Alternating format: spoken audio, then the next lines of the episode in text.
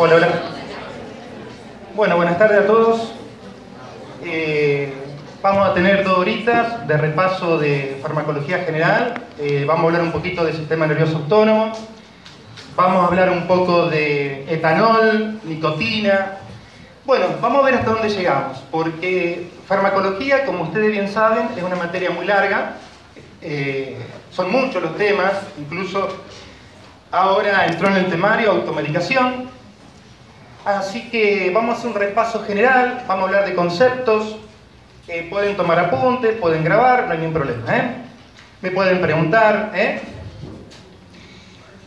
Yo estuve escuchando las dos clases de consulta, de, perdón, de repaso de, que programó el centro de estudiantes. Eh, fueron dos clases muy buenas, pero vamos a hacer unos comentarios con respecto a algunos conceptos. ¿sí? Primero, bibliografía para eh, estudiar farmacología. Goodman y Velázquez. ¿sí? Goodman tiene muchos errores. Velázquez, un libro español que está muy bueno. Yo también recomiendo Flores. ¿sí? Y el apunte que recomienda la cátedra es el apunte de Galmarini. ¿sí? Yo tengo un apuntecito mío que está muy bueno. Eh, se lo recomiendo también, pero por supuesto ese apunte siempre guardadito, ¿eh? porque hay docentes que, bueno, como todos, ¿no? Sabemos que por ahí no les gusta. Pero bueno, yo mi apunte lo adoro. Como todo, ¿no es cierto? Eh, bueno, eh, vamos a hablar un poquito. Bueno, yo tengo un listado acá de temas. Son muchos los temas, ¿eh? Me pueden ir preguntando. Vamos a hablar un poquito de interacciones farmacocinéticas. ¿eh? ¿Qué les parece ese tema? ¿Sí? Es un tema que lo suelen preguntar mucho en los finales de injuria, los farmacólogos, ¿sí? Cuando hablamos de interacciones farmacocinéticas, ¿a qué estamos haciendo referencia? A ver, vamos a charlar un poquito, vamos a intercambiar, ¿eh? vamos a un diálogo, ¿eh? ¿A qué estamos haciendo referencia con interacciones farmacocinéticas? A la interacción entre dos fármacos, ¿eh? ¿Y de qué estamos hablando? De farmacocinética, o sea que vamos a relacionar al ADME, ¿eh? ¿Qué estudia la farmacocinética? La absorción, distribución, metabolismo y excreción de los fármacos. Bien. Vamos a tomar algunos ejemplos. ¿eh? Por ejemplo, ah, y vamos a relacionar cada ejemplo en relación con la ventana terapéutica, ¿sí? O sea, con la meseta. ¿Dónde se forma la meseta? Si la meseta se forma por encima o por debajo de la ventana terapéutica. Poniendo ejemplo que le gustan los farmacólogos, muchos se lo olvidan los finales de injuria, aparte que tenerlo en cuenta cuando uno ¿eh? Eh, hace lectura clínica al paciente, ¿eh? la anamnesis, es la interacción entre los anticonceptivos y los antibióticos. ¿Han escuchado esa interacción? Es muy importante. Yo me acuerdo cuando hice las guardias, el medicato en Villa Gobernador Galvez, cuando hacíamos el interrogatorio, la historia clínica, que le preguntábamos los datos del paciente, antecedentes personales, familiares. Bien, le preguntábamos, ¿está tomando alguna medicación? Y la paciente generalmente decía que no, no, ninguna. Y yo le pregunto de nuevo, ¿está tomando anticonceptivos? Sí. Digo, ah, bueno, digo, los anticonceptivos que son una medicación. Claro, lo tienen como algo tan habitual, tan acostumbrado, que piensan como que no, es como si fuera, no sé, una vitamina, no sé, una pastilla, un caramelo. Los anticonceptivos son fármacos y tienen muchos efectos adversos. ¿eh? Bien, ¿qué sucede cuando yo a, un paciente, a una paciente le doy un antibiótico como por ejemplo las penicilinas? ¿Eh? O, los o vamos a nombrar la amoxicilina. ¿Qué suele pasar? ¿Qué les parece? ¿Qué va a hacer con respecto con la flora habitual? La barre. ¿eh? La barre. Recuerden algo importante. Ahora vamos a tomar como ejemplo, yo suelo tomar siempre como ejemplo. Recuerden que este ácido, imaginemos que este es el ácido glucurónido, ¿eh? ácido glucurónido. ¿Se escucha, no? ¿Se escucha allá atrás? Y este es el ACO. Cuando el ACO llega al hígado, se conjuga con ácido glucurónido. ¿A qué fase pertenece el ácido, eh, la conjugación con ácido glucurónido? Fase 2 de metabolismo, bien, de conjugación. Se excreta por bilis. Cuando llega la luz intestinal, ¿qué sucede ahí? Las bacterias, ¿eh? la flora habitual, ¿eh? las bacterias producen enzimas, las glucorinasas, ¿eh? que rompen este enlace. Este enlace fuerte. Si no fuera por esas enzimas que producen las bacterias, esto no se rompe. ¿Y qué queda? El ACO libre, ¿eh? se absorbe, llega al hígado, se conjuga, secreta. ¿Cómo se llama esto? Circuito enteropático o recirculación enteropática. Bien. ¿Qué sucede cuando yo le doy un antibiótico? Como bien comentaron, barre con la flora habitual. Este ACO, que se conjuga con ácido glucurónico, que debería de romperse esta conjugación ¿eh? en la luz intestinal, ¿va a suceder esto? Se excreta por heces. Y ahí es cuando nosotros tenemos, por ejemplo, una disminución en la eficacia de los anticonceptivos. ¿Y qué le va a provocar? Gracias. Un embarazo en. Ya ha pasado esto, ¿eh? Incluso yo me acuerdo que en mis cursos me comentó una de una alumna eh, que el médico, porque claro, uno cuando empieza a estudiar farmacología se da cuenta ¿eh? de lo importante que es la materia, ¿sí? Porque cuando uno está en primer año, segundo año, resulta que a esta chica le dieron antibiótico, el médico no le advirtió que se cuidara durante el tratamiento y quedó embarazada. Bueno, no importa. Después se juntó con el novio, estudiante de medicina también, está muy feliz ahora, pero era algo que uno por ahí no lo, no lo deseaba. ¿no? Igual guarda con los, con los anticonceptivos vencidos también, ¿eh? Con los anticonceptivos vencidos. Bueno, ¿dónde se forma la meseta? Esto es pregunta del jefe de cátedra, generalmente.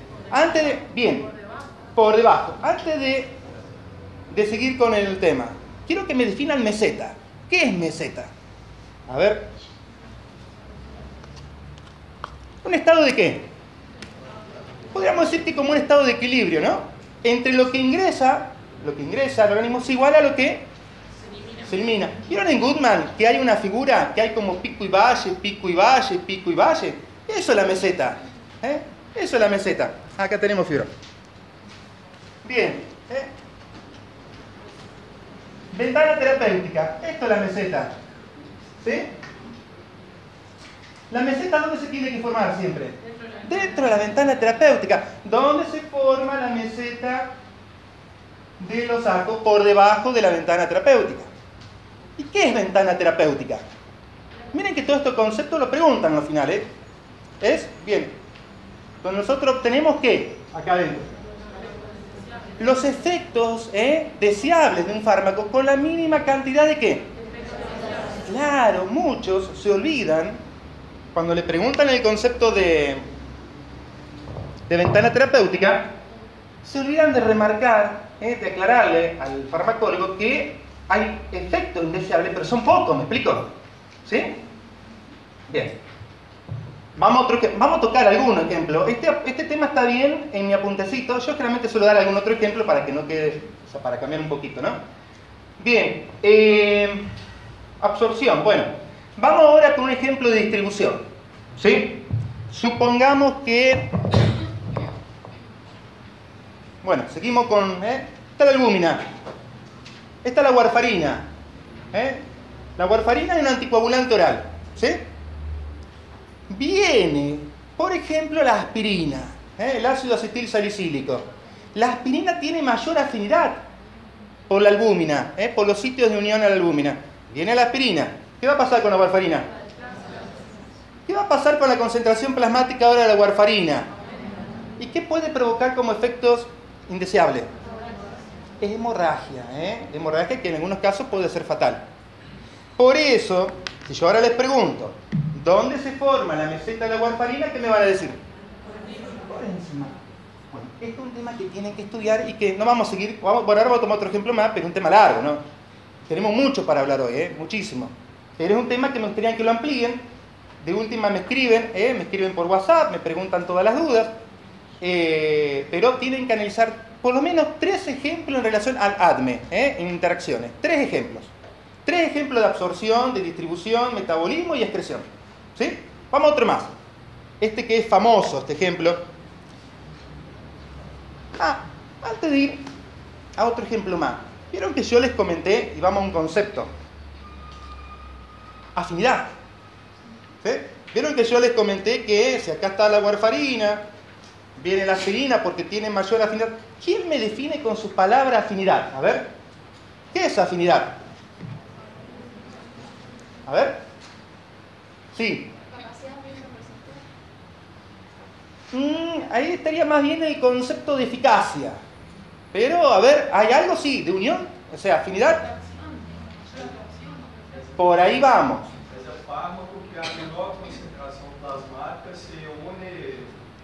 ¿A mayor número de qué? Ahí está, el concepto de libro, de Goodman. Es el concepto que tienen que saber. ¿Sí?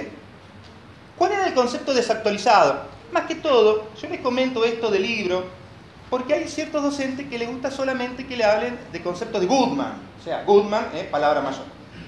Pero ¿cuál era el concepto, vamos a decir, desactualizado? Pero puede ser, ¿eh? Puede ser, eh, pues hay docentes que lo aceptan.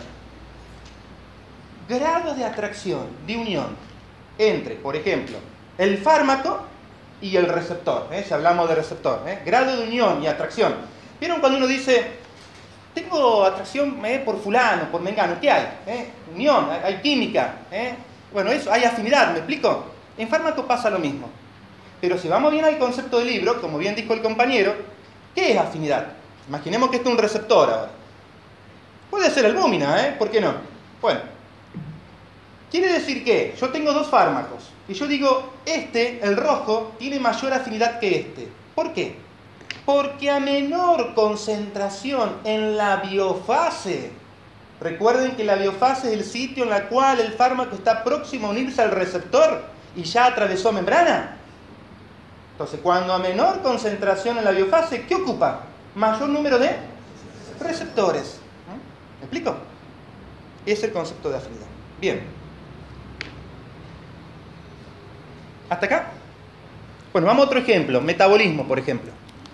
Con respecto al metabolismo, un lindo ejemplo que le gustan los farmacólogos es el jugo de pomelo. ¿Lo escucharon? Bien. ¿Qué pasa si yo doy a un paciente jugo de pomelo? El jugo de pomelo, le doy una ayudita, ¿eh? Seguramente lo recuerdan del cursado. El jugo de pomelo es un inhibidor del metabolismo. Es un inhibidor del metabolismo. Bien. Le doy jugo de pomelo con teofilina. ¿eh? Un lindo ejemplo que por ahí le gusta mucho el jefe de cátedra. ¿eh? La teofilina, ¿eh? le explico para qué se usa. La teofilina se usa para las crisis de asma, generalmente como última instancia cuando no tenemos agonista beta 2. Entonces, teofilina, para el tratamiento de las crisis de asma.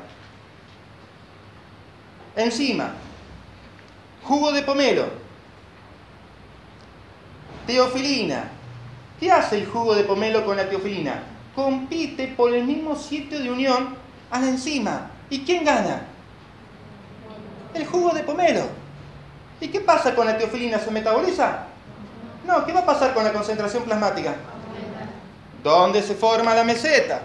Arriba. Bueno, eso es lo que tienen que saber. Vamos a otro tema porque tenemos mucho para hablar. Entonces tienen que saber por lo menos tres ejemplos de en relación a interacciones farmacocinéticas, ¿eh? al átomo. Bien. Bueno, a ver, Vayan preguntándome si hay alguna duda. A medida que vayamos tocando temas de preguntas de examen, van preguntando. ¿eh? Bueno, metabolismo, un tema largo, metabolismo. Porque eh, hay un concepto que me gustaría que estudien, que es inducción metabólica. ¿Mm? ¿Alguien, ¿Alguien se acuerda del concepto de inducción? ¿Qué es inducción metabólica? Eh, vamos a tomar como ejemplo el fenobarbital, ¿eh? que es un anticonvulsivante. O un ejemplo más lindo, que seguramente recuerdan del cursado. El alcoholismo crónico. ¿eh? ¿Se acuerdan alcohol? ¿Eh? Alcohol, ¿eh? El alcohólico, un alcoholismo crónico. ¿Vieron que el mismo alcohol, el mismo alcohol, o sea, consumo crónico, ¿no? Induce su propio metabolismo. Eso es lo que genera la tolerancia. ¿Y qué es inducción? A ver, ¿quién me lo explica con sus palabras? Miren que acá se pueden equivocar. Yo me puedo equivocar, no quiere decir que yo. Está bien, hace casi 10 años que doy fármaco, pero siempre todos los días aprendo algo nuevo. O sea, todos nos podemos equivocar. Pero a ver, ¿Qué me puede decir el concepto de inducción? Con su palabra, a ver, ¿qué es inducción? ¿Eh? Hay enzima. ¿Qué pasa con la enzima? ¿Qué hace el inductor con las enzimas? Ahí está. Guarda, el inductor no hace esto, ¿eh? No es que el inductor se une a la enzima, imaginemos ¿eh? el, vamos a el fenobarbital. No es que el fenobarbital se une a la enzima y acelera la velocidad de metabolismo porque se unió, ¿me explico? No, no hace eso. ¿Qué hace el inductor? Va a nivel de los genes y por transcripción positiva aumenta el número, la concentración de enzimas. Ahora hay muchas enzimas, ¿me explico? ¿Sí? Por eso, si yo doy, por ejemplo, eh, fenobarbital, que es un barbitúrico, que es un inductor del metabolismo, con glucocorticoides, ¿dónde se forma la meseta de los glucocorticoides? ¿Por encima o por debajo de la ventana? ¿Qué va a pasar con la concentración plasmática de los glucocorticoides? Va a descender porque hay muchas enzimas que lo van a metabolizar por debajo. Eso le tienen que comentar, por ejemplo, si entra esta pregunta en un final, suele preguntarlo mucho esto el jefe de cátedra. ¿Hasta acá? ¿Lo van llevando? Bien, ¿alguna pregunta en relación al tema? Bueno, esto es para hablar mucho más, ¿eh? porque podemos hablar del metabolismo del paracetamol, del metabolito que es tóxico, esto lo van a leer después de tarea. Bueno, vamos a otro tema que es pregunta de examen. Categoría de drogas durante el embarazo. A ver, ¿eh? ¿se acuerdan de ese tema? es un tema difícil, pero muchos lo dejan colgado porque por ahí piensan que, ah, ¿qué me lo van a preguntar? Y justo va y ¡paf! Categoría. Aparte es un tema que entra en defensa y es un tema que entra en gineco. O sea, aparte uno después lo tiene que saber durante todo, ¿eh? toda, la actividad ¿eh? que uno haga como médico, ¿no? Yo le voy a, le voy a hacer como un tipo, yo le llamo cuadro mnemotecnia, ¿sí? ¿Un borrador? No, no importa. Acá. Yo le, llamo cuadro mnemotecnia. Les puede servir, ¿eh? Este cuadrito. A mí me costó farma, rendir farmacología, por eso después me terminó gustando, ¿eh? Yo soy del plan B.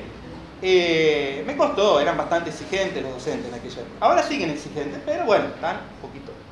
Digo, ¿cómo hago para aprenderme las categorías de drogas de embarazo? Porque claro, uno se la puede confundir. Y si ustedes se confunden, estudios en animales, estudios en mujeres, ya dijeron animales, ya cambiaron la palabra mal. ¿Me explico? Pochazo. Entonces, vamos a hacer este tipo de cuadrito que está en mis apuntes, no lo ha visto. Vamos a poner categoría A, B, C, D y X. ¿eh? Acá ponemos una M, A, A, M, bueno, yo puse la X por repetir acá. En la hemoteca es MAN, podríamos decir, ¿eh? MAN. Sacamos un corchete aquí y decimos note. Ahora le explico qué es esto, ¿eh? Sacamos otro corchete aquí, cite. Bien, de acá sacamos otro corchete. Ese corchete que está más a la derecha abarca entre categoría B y categoría A. Y ahora ponemos acá que no hay estudios, ¿eh? no hay estudios ¿eh? en mujeres. ¿eh? Ahora se lo explico. Bien. Los norteamericanos clasificaron a los fármacos en base a estudios en animales y experiencias anteriores en mujeres en cinco categorías, que son estas. A medida que yo aumento de categoría, aumenta el riesgo de algún efecto teratogénico, me explico en el embarazo. Por eso nunca dar una medicación nueva. ¿Eh? Vieron que tienen otro tema nuevo, bases o fuentes de información en la cual ¿eh? Eh, el médico busca esa información, ¿me explico? O sea, ¿qué suele decir ese tema? Que si viene un visitador médico me dice, mire doctor, mire, les traigo estas medicaciones, se las regalo, son nuevas, eh, nunca hay que dar, primero, siempre con precaución, eso queda a criterio de ustedes, ¿no?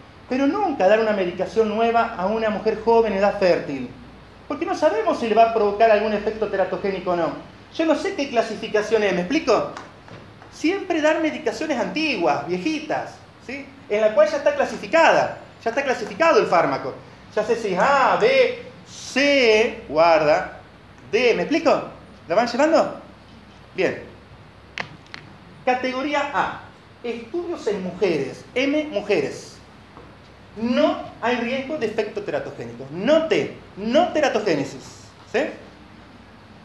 Categoría B, estudios en animales. No hay riesgo de efecto teratogénico, no hay teratogénesis. Pero no existen estudios adecuados en mujeres. ¿Me explico? No se sabe. ¿Me van siguiendo? ¿Quién me lee la categoría C? Estudios en Sí hay riesgo de efecto teratogénico, pero ¿qué? No hay estudios en mujeres, no se sabe. Si ustedes no le agregan este corchete que está a la derecha, está incompleto. El farmacólogo le puede decir, No, te falta algo, ¿eh? está, mal, te falta algo. Depende de quiénes tomen. Hay docentes de fármacos que son accesibles y otros que son más exigentes. ¿Quién me da en categoría D? ¿Estudios en? Sí hay riesgo de efecto teratogénico. Ahí ya no, no agrego esto, ¿vieron? Porque esto agrega, esto abarca entre B y C. Y categoría X, contraindicación absoluta, no se da por ningún motivo. Porque todo riesgo supera el beneficio. Yo le doy un fármaco categoría X, efecto teratogénico. ¿Me explico? Tienen que saber de tareas dos ejemplos de cada categoría. En mi apuntecito eso está completito, lo estudian. ¿sí? Así vamos a otro tema. No se olviden el ejemplo clásico, categoría X, la talidomida. La talidomida en el año 61, 62, por ahí, algún loco en Europa, esto, esto comenzó en Alemania, se le ocurrió traer ese fármaco en Argentina y lo empezaron a dar a las embarazadas porque decía que aliviaba los malestares gastrointestinales y todo eso. ¿sí? ¿Qué pasó? Focomelia. Todos los nenitos, los recién nacidos nacían con focomelia. ¿Mm? Hubo una ministra en Norteamérica esto lo dice el material de la UBA, Buenos Aires, de farmacología. Y ella dijo, no, no vamos a permitir el uso de talidomida nosotros acá. Porque habían tenido una, experiencia, una mala experiencia, años anteriores con otro fármaco, que hubo muerte fetal. Se salvaron. Aparentemente en los norteamericanos, supuestamente no, hay, no hubo focomelia, pero en Argentina, en todo lo que es América del Sur, todos los nenitos nacían sin los miembros. Entonces acuérdense en el ejemplo de eh, la talidomida, que seguramente lo van a volver a ver en defensa. ¿sí? Bueno, tienen que saber dos ejemplos de cada categoría. Por supuesto que categoría A y B sería lo indicado en la embarazada, ¿no es cierto? Pero guarda, no es que si a la embarazada le duele un poquito la cabeza, cefalea, toma, toma el paracetamol, tómatelo. No, es cuando ya le duele la cabeza y no le calma el dolor. Y me dice, si es categoría B, y bueno, pero a ver, aguanta un cachito, ¿no te calma? Toma el paracetamol, ¿me explico? ¿Sí? Hay fármacos que son categoría D, como el diazepam, que es un anticonvulsivante. ¿Qué les parece? ¿Le puedo dar diazepam a una embarazada? ¿Qué tengo que evaluar? Claro, evaluando riesgo-beneficio, sí. Por ejemplo, estoy en una guardia me viene una embarazada con una crisis convulsiva. Yo le tengo que parar la crisis convulsiva. Porque de lo contrario, ¿eh? ese, eh, ese feto puede, ¿eh? puede haber una hipoxia fetal, puede haber una vasoconstricción, puede haber una hemorragia, una muerte, ¿me explico? Y si es categoría D, y bueno, evalúo riesgo-beneficio. Se lo doy una sola vez, en una guardia, ¿me explico? Es distinto cuando yo le, doy la medicación todos los días, ¿sí? Por ejemplo, el diazepam se puede utilizar como eh, como hipnótico, ¿eh? Como hipnótico, ¿eh? Para inducir sueño. Yo le puedo decir a una embarazada que duerme mal toda la noche, imaginemos, tomate el diazepam, ¿eh? Todos los días, así descansa bien. No, labio leporino, ¿sí? De aquí a la quiaca, Labio leporino. El diazepam provoca el labio leporino. Bien. Bueno, tenemos muchos ejemplos más para hablar, pero vamos a seguir con otro tema. ¿Alguna pregunta de esto? Un tema para charlar, un tema lindo. ¿Alguna duda? ¿Pregunta? ¿No? Con respecto a categoría, ¿algún fármaco que tengan duda, que quieran saber la categoría? Recuerden que el antibiótico que se utiliza, por ejemplo, en la embarazada para tratamiento de infección urinaria o para una faringitis, para una faringitis las penicilinas, ¿eh? que es categoría B, y para una infección urinaria la amoxicilina, que es categoría B también. ¿sí? Bueno, un ejemplo que... Vamos a otro tema. Pablo, ¿el paracetamol en qué categoría estaría? El paracetamol es B. Categoría B según la FDA. ¿El ibuprofeno? ¿Cuál? El ibuprofeno. El ibuprofeno cambia de categoría. Es B en primer y segundo trimestre y cambia a D en el tercero. Guarda con el ibu. El ibu, guarda, con respecto a la categoría de drogas en el embarazo, hay diferencia en la bibliografía. Hay un libro que por ahí te dice una cosa y hay otro que te dice otra. El ibuprofeno es categoría B. Primer y segundo trimestre. ¿Se lo puedo dar en el embarazo? Primer y segundo trimestre. Porque imaginemos que le duele la muela. Sí. ¿eh? Pero ¿qué pasa en el tercer trimestre? Guarda. Categoría D. La aspirina es categoría C y después cambia a categoría D. ¿Me explico? El único analgésico antipirético indicado en el embarazo el paracetamol. Bien. ¿Hasta acá? ¿Preguntas? Bueno, vamos con otro tema. Vamos. Sí. Sí, eh, podríamos nombrar categoría del ácido fólico, la vitamina C, soluciones fisiológicas. No hay muchos ejemplos de categoría. De B hay bueno, de, B de categoría B hay un poquito más de ejemplos. Y bueno, C, D, hay muchos. X. Los anticonceptivos categoría X. Claro, ¿quién le va a dar? Eh? Si me viene una paciente, estoy haciendo, estoy haciendo consultorio de gineco, me viene una paciente joven, mire doctor, yo quiero empezar a cuidarme con mi pareja, quiero empezar a tomar anticonceptivos. Yo le puedo agarrar y decir, toma, llévate los anticonceptivos, le explico cómo, chao, nos vemos de comer. No, ¿qué tengo que pedirle primero? Bueno, hacer un buen interrogatorio, un anamnesis, examen físico, ¿por qué no? Le pregunto la fecha de última menstruación, pero ¿qué le pido también?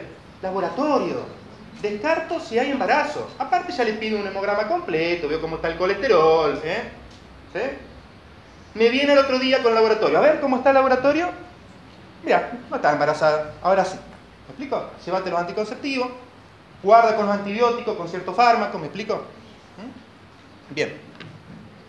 Aparte de los antibióticos, ¿hay algún otro que pueda causar embarazo? O sea, interactúe con los anticonceptivos.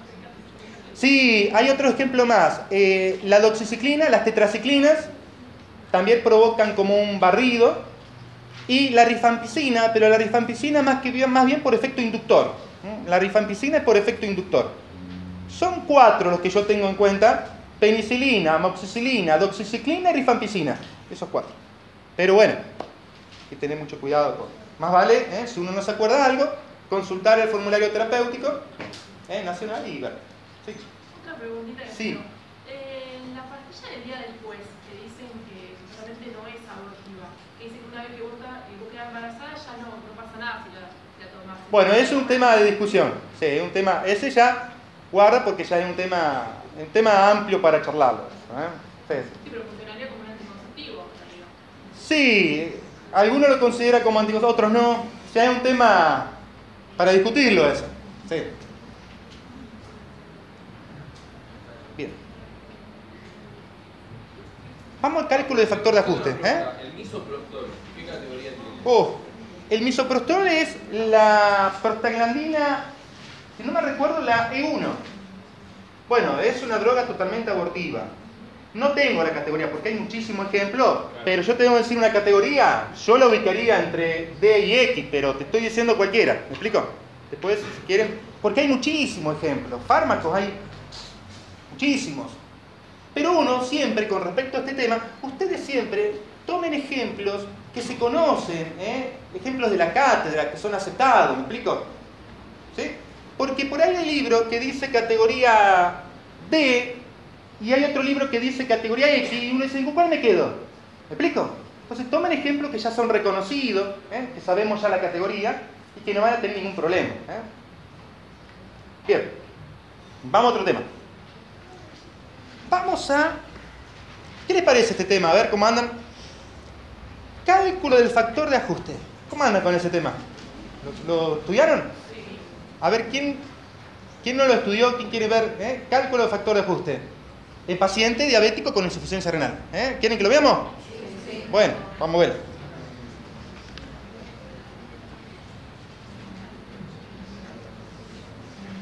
Imaginemos que yo tengo este tambor con un líquido aquí. Tengo una canillita acá arriba, ¿eh? una canillita.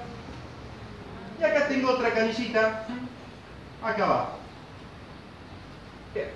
La canilla de acá arriba está y tiene el mismo flujo. Está abierta. Está abierta. Y esta está abierta también. Y siempre se mantiene este nivel acá. Esta es la concentración plasmática de un fármaco. Imaginemos que yo a un paciente le doy un fármaco por ejemplo, un antibiótico, el ejemplo típico, hay muchos ejemplos, ¿no? Pero podemos tomar como aminoglucósido la gentamicina, le doy gentamicina a un paciente. Yo sé que la gentamicina se elimina por vía renal, ¿eh? se elimina. Este, este es el riñón, imaginemos, ¿eh? esta canillita acá es el riñón. ¿sí? Se elimina por vía renal un 90% aproximadamente. Mejor dicho, la fracción de excreción es de 0,9. ¿sí? Vamos a usar más términos farmacológicos. Es lo mismo decir el porcentaje de excreción urinaria. Porcentaje de eh, excreción urinaria. ¿sí? Es lo mismo. Decir 0,9 es lo mismo decir 90% en porcentaje. Bien, este fármaco se elimina un 90% por vía renal activo. ¿Qué pasa si yo esta canillita de abajo aquí la cierro un poquito? Le estoy dando gentamicina al paciente, ¿eh? La cierro. ¿Qué va a pasar con.? Imaginemos que le estoy dando una dosis, no sé, 80 miligramos de gentamicina. ¿Qué pasa si la cierro? ¿Qué va a pasar con la concentración plasmática de gentamicina? ¿Qué tengo que hacer con la canillita de arriba? Tengo que bajar la dosis. Pero para ¿eh? bajar la dosis, o sea, para calcular la dosis en un paciente con insuficiencia renal, imaginemos diabético, necesito calcular esto. El factor de ajuste. ¿Me explico? ¿Y de dónde extraigo el factor de ajuste? De, bien, de una tabla que está en la punta de Galmarini, si no me recuerdo, o están en la cátedra en PowerPoint, o de una formulita. La formulita después estudianla. ¿eh? Tienen que saber tres fórmulas en relación con este tema. La de cálculo del factor de ajuste y la de cliente de creatinina en el hombre y la mujer. ¿eh? Hay un docente que pregunta las tres. Bien, esa estudianla. Bien. Vamos a la tabla. Vamos a la tabla. Imaginemos que esta es la tabla. ¿eh? ¿Se ve, no? ¿Por allá? Imaginemos que esta es la tabla. ¿Qué variable ubico yo en este eje? ¿Y quién me dice cómo se llama ese eje? Porque en los finales de fármaco, guarda, no vayan a confundir el eje de las X y el eje de las Y, o eje de las ordenadas, ¿sí? ¿Qué variable es esta? Esta vertical. ¿eh? ¿Ordenada o abscisa? Ordenada. El eje de las ordenadas, el eje de las Y. Porque se lo van a preguntar en un final.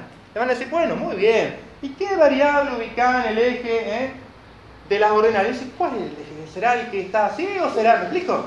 Y si uno se equivoca, es como confundir, no sé, antibiótico bactericida con bacteriostático. Uno dice, bueno, un antibiótico bactericida es aquel que inhibe. Chao, ya metiste la parte. ¿Me explico? Ya es difícil de volver atrás. ¿Me explico? Entonces, este es eje de las ordenadas. Yo siempre doy el ejemplo de la escoba. ¿eh? Por ahí muchos acá me conocen. Eh, yo siempre en el aula, tengo la escoba? Paradita, ordenada, apoyadita sobre la pared abscisa, tirada en el piso, ordenada, abscisa, ¿me explico? ¿Se van a acordar? Ah, bueno, podríamos decir el eje de las I. ¿eh? El eje de la. Bien. ¿Qué ubico aquí? La variable fracción de excreción. ¿Qué ubico en el eje de las abscisas? El clear de creatinina que se lo pido al paciente. Entonces, la fracción de excreción, recuerden que la fracción de excreción, recuerden que la tienen que buscar en el libro de Goodman, en las últimas hojitas del libro, ¿sí?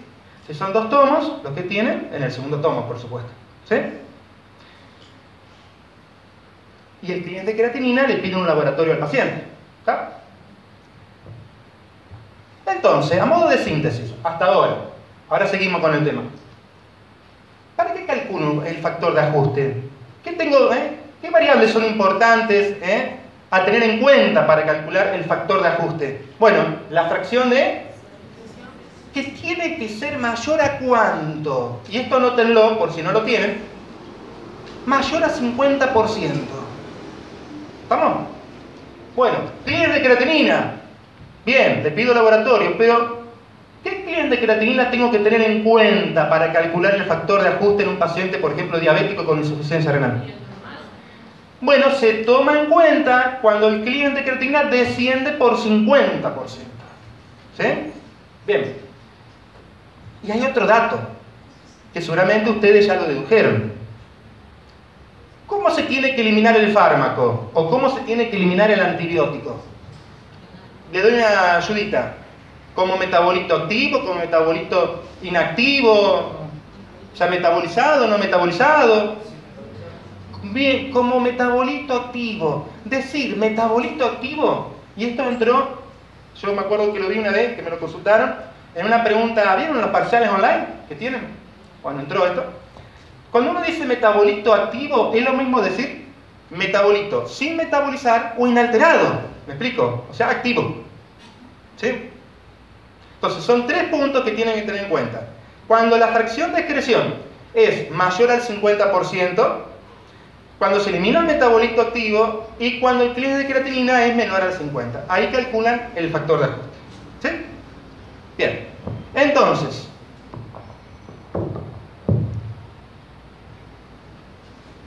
esta tabla, acá hay todos numeritos. No hay que saber los numeritos. Son numeritos mayor a 1. Número mayor a 1. Todo esto son los factores de ajuste. Todo esto. La dosis que ustedes le daban al paciente, imaginemos que 80 miligramos. Esta dosis que le daban al paciente, lo tienen que dividir por el factor de ajuste de la tabla y le va a dar la nueva dosis. ¿Me explico? Repito, cuando ustedes utilizan la tabla, supongamos que marcan acá 90%, marcan acá, imaginemos 40 de de creatinina, tienen el factor de ajuste, ¿eh? lo obtuvieron, imaginemos que es de 2, imaginemos. 80 lo dividen por 2, ¿y cuánto le va a dar? 40. ¿Qué hice yo con la canillita acá? La cerré un poquito, bajé la dosis, en este caso la mitad, ¿me explico? Para mantener igual concentración plasmática del fármaco. ¿Por qué? ¿Qué pasó con esta canillita? Entró en insuficiencia renal, está cerrada. ¿Me explico? ¿Lo fueron menos imaginando? Bien. Fármaco tiene mucho de imaginación, ¿eh? Mucho de imaginación, ¿eh? Tienen que imaginar que viene una molécula, que viene otra, que compiten, ¿eh? ¿Me explico? Bien. Bueno, ¿preguntas en relación al tema? Yo no entendía el valor de la creatinina, o sea, ¿por qué vos empezás a contar el factor de ajuste cuando el, el te da menos de 50%? Bueno, porque ya está establecido así. Así se lo va a preguntar el jefe de cátedra. De algún material, él lee de muchos libros. Goodman se lo sabe todo, incluso hasta el número de páginas. Así se lo va a preguntar él. ¿De qué libro lo sacó? Hay que saberlo. ¿En qué se justifica que sea 50%? Ya está establecido. Está establecido que para calcular el factor de ajuste se tienen que eliminar metabolito activo, que lógico, fracción de excreción mayor al 50, se toma como línea ¿eh? media mayor 50, trían de creatinina menor a 50. Sépalo así. ¿De dónde salió? cosas se tiene que dar. ¿Cómo? Las dos cosas. Las tres. Las tres de la mano. Le doy un ejemplo. O sea, con un clearance de creatinina solo no justifica, con un clearance de creatinina reducido. Sí, porque tiene buena función renal. Ponele, ¿me explico? El ejemplo que tocamos recién. ¿Qué fracción de excreción tiene la gentamicina? Del libro. 90. ¿Qué tienes de creatinina? Tomé 40, por ejemplo. ¿Cómo se, la- cómo se elimina el, antibiótico? Activo. ¿Vieron que las tres? Eso tienen que saber, no más que eso. Y la fórmula que después estudian. ¿Alguna otra pregunta? ¿Cómo andamos con el tiempo? Andamos bien. Bueno, vamos a otro tema. ¿Hasta acá viene bien?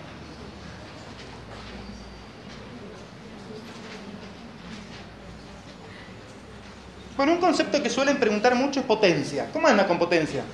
Bueno, hay muchos conceptos. Potenciación, constantización, eficacia. Pero bueno, vamos a ver potencia. Y vamos a ver dos ejemplos de potencia. Vamos a borrar acá. ¿Qué me puede definir potencia con sus palabras? A ver. ¿Qué es potencia? Tuvieron una clase, ¿eh? Y el docente ¿eh? le explicó el concepto de potencia. ¿Eh? El doctor Gatti le explicó, a ver, ¿qué es potencia? Vamos a hacer un gráfico.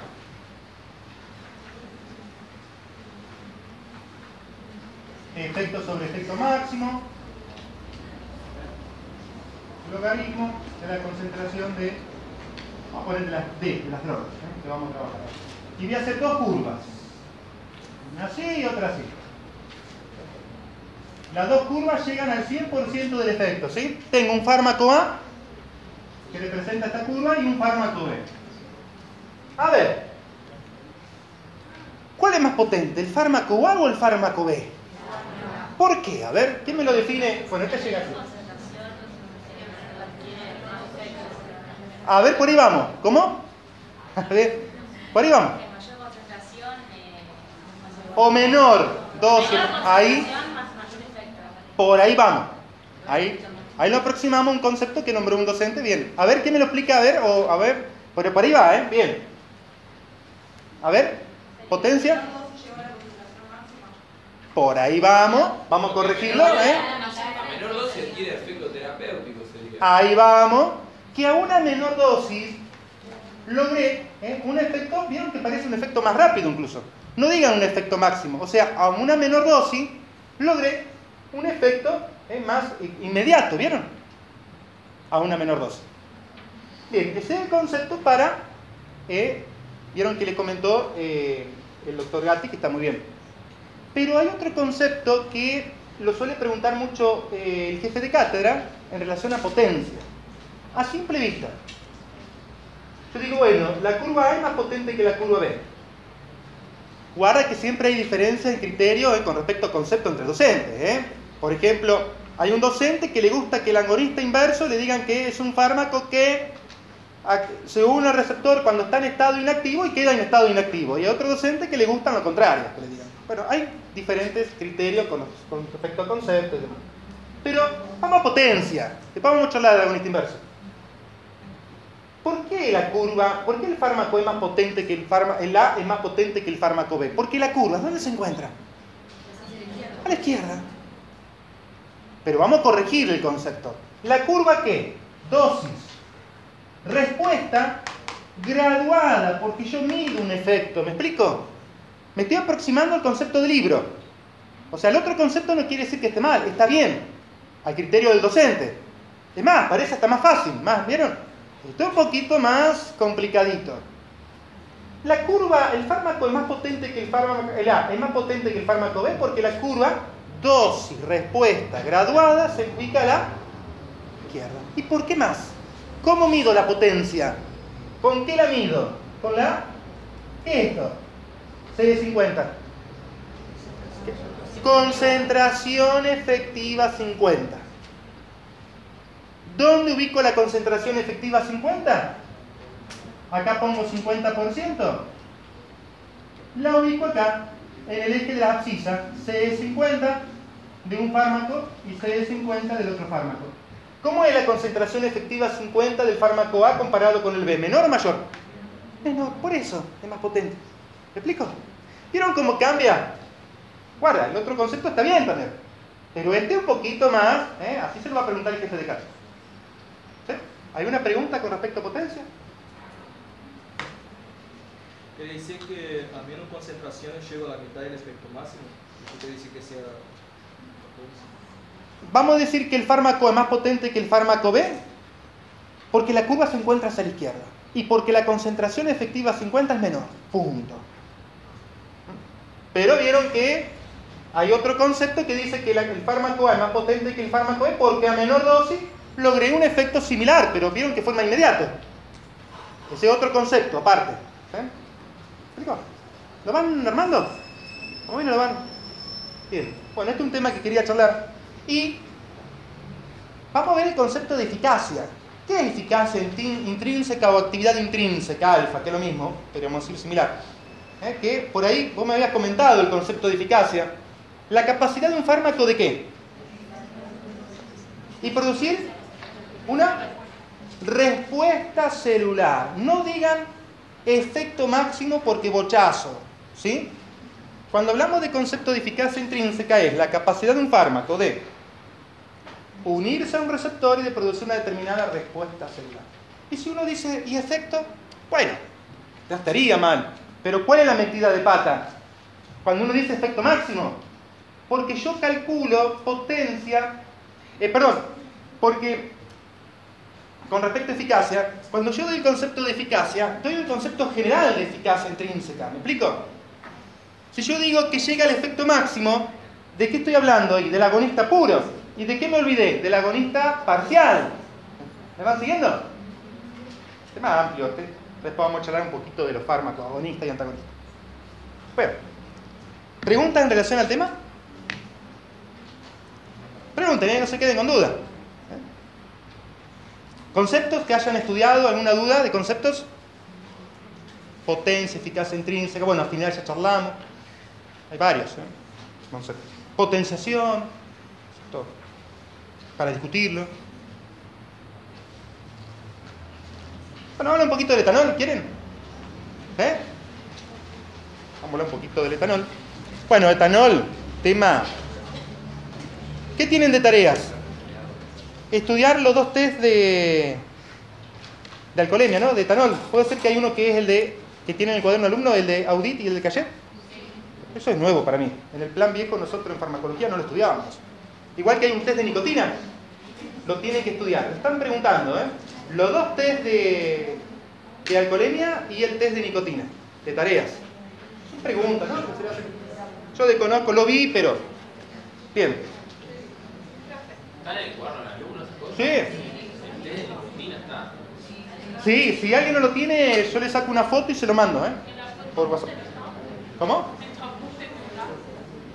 Eh, no, no lo anexé yo. No, está en el cuaderno alumno. Ahí está ahí, mi el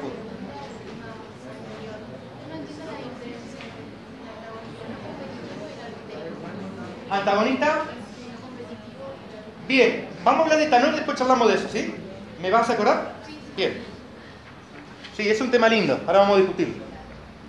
Bien, ¿quién me explica el mecanismo de acción del etanol? A ver.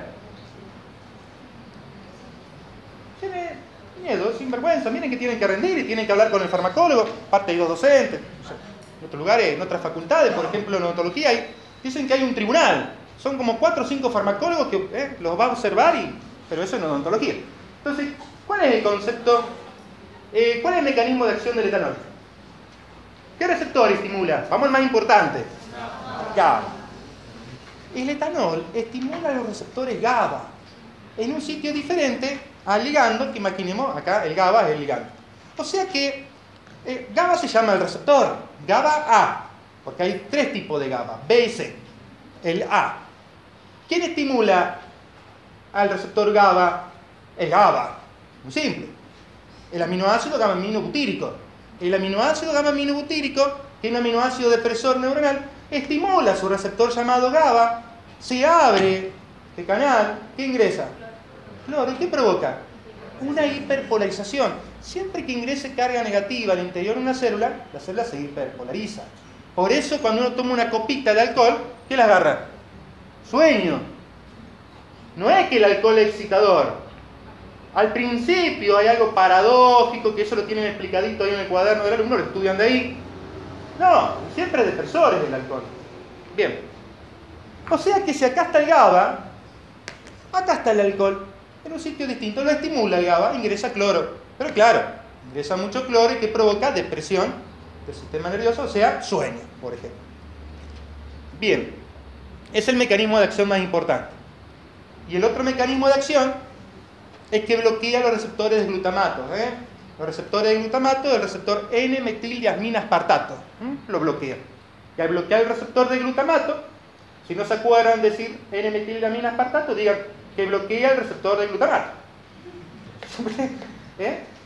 ¿Qué provocaría? Una hiperpolarización también. ¿Me explico? Esos son los dos mecanismos. ¿Hay más? Hay muchísimo más.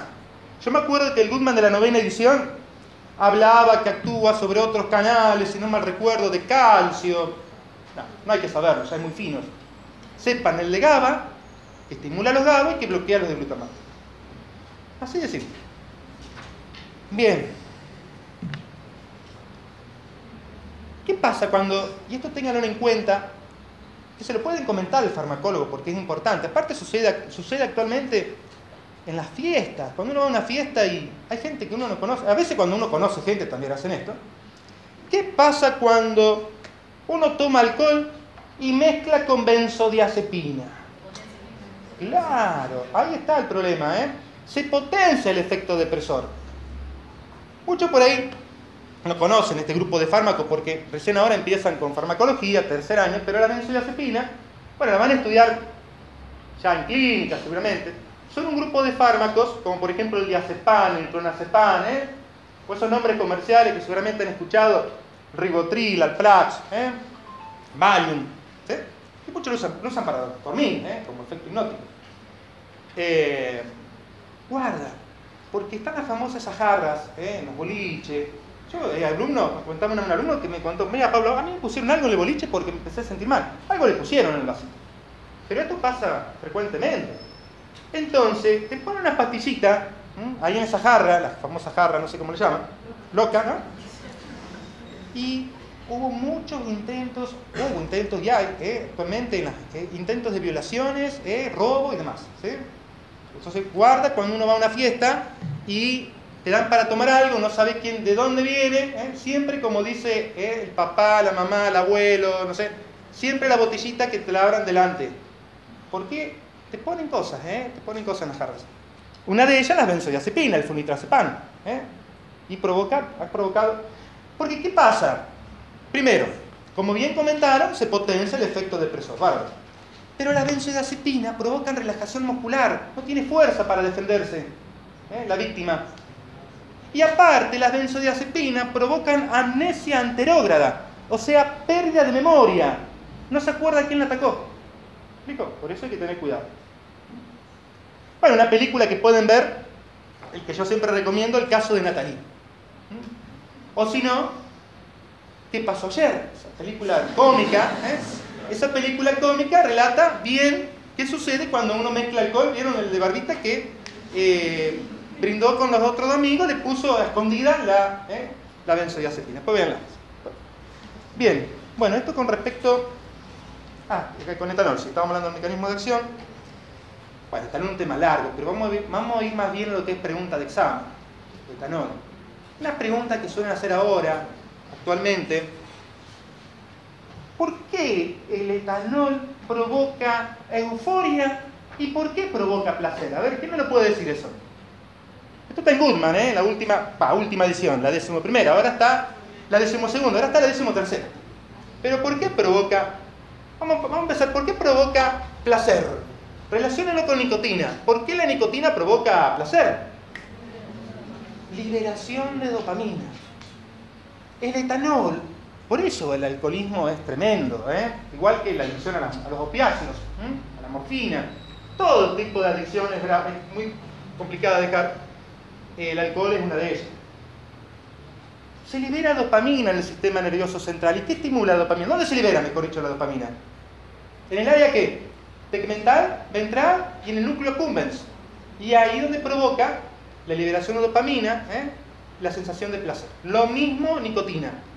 Si le preguntan por qué la nicotina provoca placer, es porque libera dopamina en el área tegmental ventral, en el núcleo accumbens, y provoca esa sensación de, de placer. ¿Acabamos? Pero ¿por qué provoca euforia? ¿Y qué es euforia? A ver, ¿quién me lo puede explicar con sus palabras? Sí, en general, ¿no? Porque no vamos ir bien al punto de vista, ¿no? Psiquiatría, bueno, neuro. Es una sensación exagerada, ¿eh? ¿Vieron cuando está, vamos a decir, muy... Mira, te dicen, che, está eufórico fulano, mira, se recibió. Claro, está recontento, saltando, cantando. Pero eso es fisiológico. Eso porque se liberan endorfinas endógenas, encefalinas, ¿sí? Cuando uno va a bailar y viene contento, como eufórico, es porque bailó toda la noche, la pasó bien, se libera endorfina, encefalina. Pasa lo mismo con el alcohol. ¿Por qué el etanol provoca euforia? Porque se liberan endorfina, encefalina. ¿Me explico? ¿Me van siguiendo? En el sistema nervioso central. ¿Y qué receptores estimulan? Si yo estoy hablando, y vamos a receptores, que ya tuvieron la clase de receptores, ¿eh? la clase de repaso. ¿Qué receptores estimulan los opiáceos? Como la morfina. vamos A ver. Los receptores, ¿eh? Bueno, a ver, serían los receptores opiáceos. ¿Cuáles son los receptores opiáceos? Mu, kappa y delta. Hay más, ¿eh? Sigma, epsilon. Vamos a decir mu, kappa, delta. Pero ¿cuál de estos tres, y esto es pregunta de examen, provoca euforia? ¿El estímulo mu, el kappa o el delta? Mu. El mu, el estímulo mu, este, el receptor. Mu, el que provoca euforia. ¿Sí? Por eso el etanol, el alcoholismo es una enfermedad que no solamente necesita tratamiento farmacológico, sino apoyo familiar, grupos de autoayuda. No se olviden del tratamiento no farmacológico siempre. ¿eh? cuando uno habla de tratamiento, por ejemplo, para la hipertensión, para la diabetes, siempre va el tratamiento no farmacológico, ¿sí? En el caso del alcoholismo, los grupos de autoayuda, ¿eh? los psicólogos, la familia. ¿Está acá? Bueno, vamos a hablar del metabolismo de etanol porque seguramente lo saben. ¿eh? Saben cuáles son las enzimas, ¿eh? yo lo doy como ya lo saben. La alcohol hidrogenasa, el acetaldehído, la citocromo 2E1. Estudienlo todo eso. ¿eh? En mi apuntecito está bien explicadito. Si no, en el libro ¿eh? que ustedes estudian, de Goodman, de Velázquez, ¿eh? pueden estudiar de ahí. Bien. Con respecto a etanol, una pregunta que suele ser de examen, bueno, hay varias, pero una de ellas es con respecto a una interacción con ciertos fármacos o antibióticos, una interacción llamada similar al del sulfirán o del altabucio o del acetaldehído. ¿Lo han escuchado? Lo repito, hay una cierta interacción que si yo un paciente que está siendo medicado con un antibiótico, por ejemplo, vamos a nombrar como antibiótico eh, el metronidazol. ¿eh? El metronidazol. Está siendo medicado con metronidazol. Y toma alcohol, le puede provocar el síndrome similar al de disulfirán, es lo mismo decir antabuse, que es sinónimo de decir del acetaldehído. ¿Por qué? A ver. Bueno, seguramente han escuchado de sulfirán. No se usa más. ¿eh? Hay una historia. ¿Qué hace ese antibiótico? ¿O qué hace, por ejemplo, otro grupo de fármacos como ¿eh? para la diabetes, la sulfoniluria, los hipoglucemiantes orales? ¿Por qué cuando yo tengo un paciente medicado con hipoglucemiante oral no puede tomar alcohol? Porque provoca el síndrome similar del sulfirán también. Aparte de una hipoglucemia, ¿no? Mayor hipoglucemia, pero es otro, bien, otro punto. ¿Qué hace este antibiótico? ¿Qué hace, por ejemplo, la hipoglucemiante oral? ¿Qué inhiben? ¿A qué enzima? ¿Al acetaldehído? Deshidrogenasa. ¿Qué se acumula? Y ahí tenemos eh, los síntomas similares del sulfirán. ¿Eh? Náusea, ganas de vomitar, la cara rubicunda, se pone como todo colorado, ¿eh? Malestar general. Bien. Bueno, eso es pregunta de examen. ¿Me van siguiendo así? Otra pregunta de examen fue con respecto a cierta sustancia que contiene el vino tinto. El vino tinto bueno, ¿eh? No el vino tinto, ¿eh? Barreta, ¿eh? No, el vino tinto bueno. Ya no sabemos qué es bueno o malo porque no sé cuánto, más de 100 pesos, bueno, vamos a decir un vino bueno, caro. Esto lo preguntó el jefe de cátedra. Eh, el vino tinto contiene ciertos antioxidantes con cierta actividad vasodilatadora, ¿eh? libera eh, óxido nítrico, como por ejemplo los flavonoides y el resveratrol. ¿No han escuchado eso? Recuerden ¿eh? el resveratrol y los flavonoides. Resveratrol, resve con B corta, resveratrol y los flavonoides. Son sustratos que contiene el vino tinto. Hay muchísimos ¿eh? de estos sustratos, de, estas sustancias que son antioxidantes y vasodilatadoras, además. Por eso el vino tinto, guarda, no es que viene un paciente, y esta es una pregunta tonta, mejor dicho, no tonta, perdón, una pregunta tramposa que suele hacer el farmacólogo en un final. Si le viene un paciente, por ejemplo, con cierta cardiopatía isquémica, nunca tomó vino, y yo sé que el vino tinto es bueno. ¿Cuánto es bueno? 15 gramos en la mujer, 30 gramos en el hombre. Una copita, para, no esas copitas, ¿vieron que hay unas copas que no se saben qué es así? No, una copita. En la mujer, dos copitas en el hombre. Sí, es bueno, pero si nunca tomó vino, obvio, no le vamos a decir tomar todos los días una copita, ¿eh? No, porque podemos inducirlo a que luego se haga ¿eh? Alcohólica o todo. Bien. Entonces, supongamos que toma una copita de vino. ¿Qué vino tomado? No, yo tomo vino blanco. El tinto no, me gusta, no me gusta mucho. ¿Pero vos te gusta el vino? Sí. Mirá, no tomé vino blanco. Toma, comprate un tinto, un tinto bueno. ¿eh? Tomate una copita, o dos copitas nada más. ¿eh? Una o dos, no más de eso. ¿Por qué? Porque estas sustancias que yo les comenté aparentemente disminuye el riesgo de cardiopatía isquémica. ¿Me explico? Por la vasodilatación que producen. Es un antioxidante aparte. Mi vecina, en Bragado, no le gusta el vino, pero ¿qué se compra? ¿Qué se compró ella? El resveratrol. Ya viene en comprimido el resveratrol. Todos los días se toma ¿eh? una pastillita, un comprimido de resveratrol. Bueno, se queda a criterio ¿eh? del médico, del paciente. Vieron que ya viene el, ese extracto no alcohólico, ya viene, ya se comercializa. ¿Me explico? Hasta acá, ¿no? ¿Alguna pregunta? ¿Me van siguiendo? Bueno, bueno, tenemos mucho para hablar. Yo, tengo una pregunta. Sí. Viste que te dice que tiene una cinética lineal de eliminación. Pero que tiene al principio, en baja concentración, una cinética no lineal una cinética no lineal, una cinética lineal. ¿Cuál es la concentración a la que cambia? Mirá, según tengo entendido, pasa, pero es al revés. El alcohol, o si yo doy un tratamiento con un fármaco, y esto es un tema lindo, cinética, vamos a ver si hacemos tiempo a verlo. Eh, si no, cuando haya otra clase de, de repaso, porque yo viajo el viernes y ya no vengo no sé hasta cuándo, si llegas a ver otra clase de repaso, pregúntame si no hacemos tiempo a verlo. ¿eh?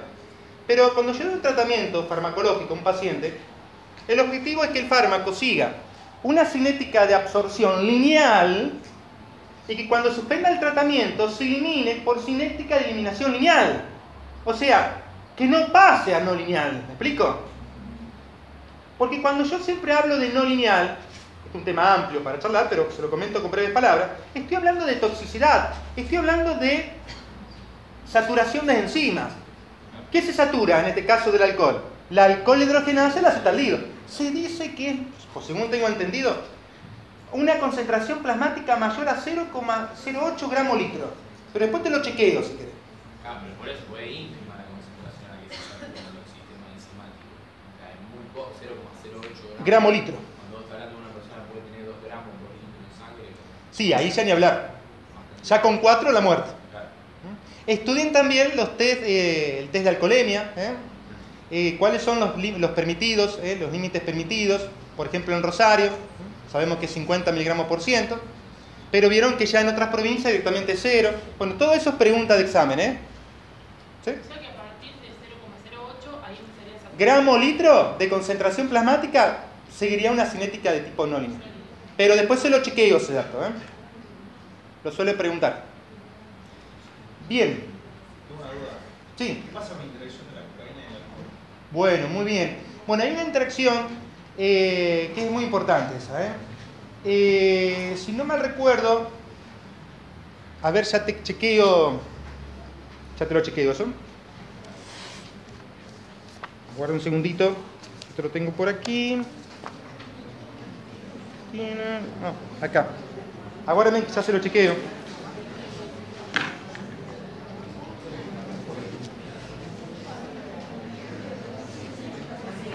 Acá no. Acá no. Esa interacción la suelen preguntar. Mm, cocaína. Cocaína.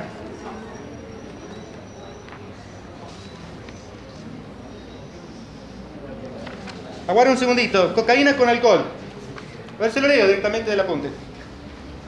Interacción cocaína con alcohol. Cuando se usa simultáneamente, se produce un metabolito que es la cocaetileno. Este produce estimulación psicomotora, mayor depresión de la función ventricular izquierda y aumenta la letalidad. Eso. Eh, yo dejé este material eh, en la fotocopiadora del cuadro, leanlo así tal cual.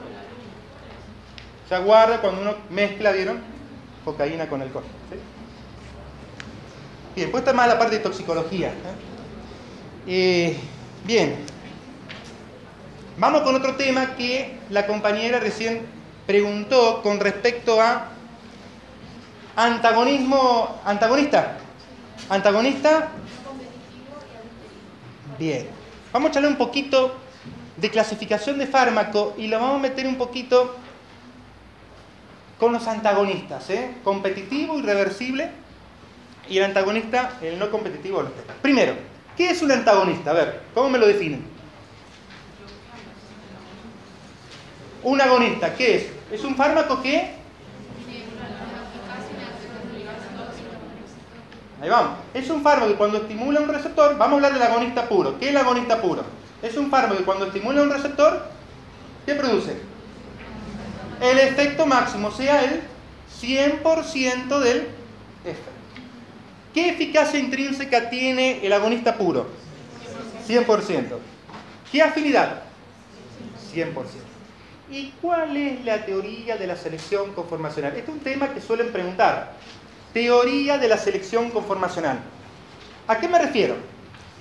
Hay fármacos, eh, hay receptores, perdón, que pueden estar en estado activo y otros en estado inactivo.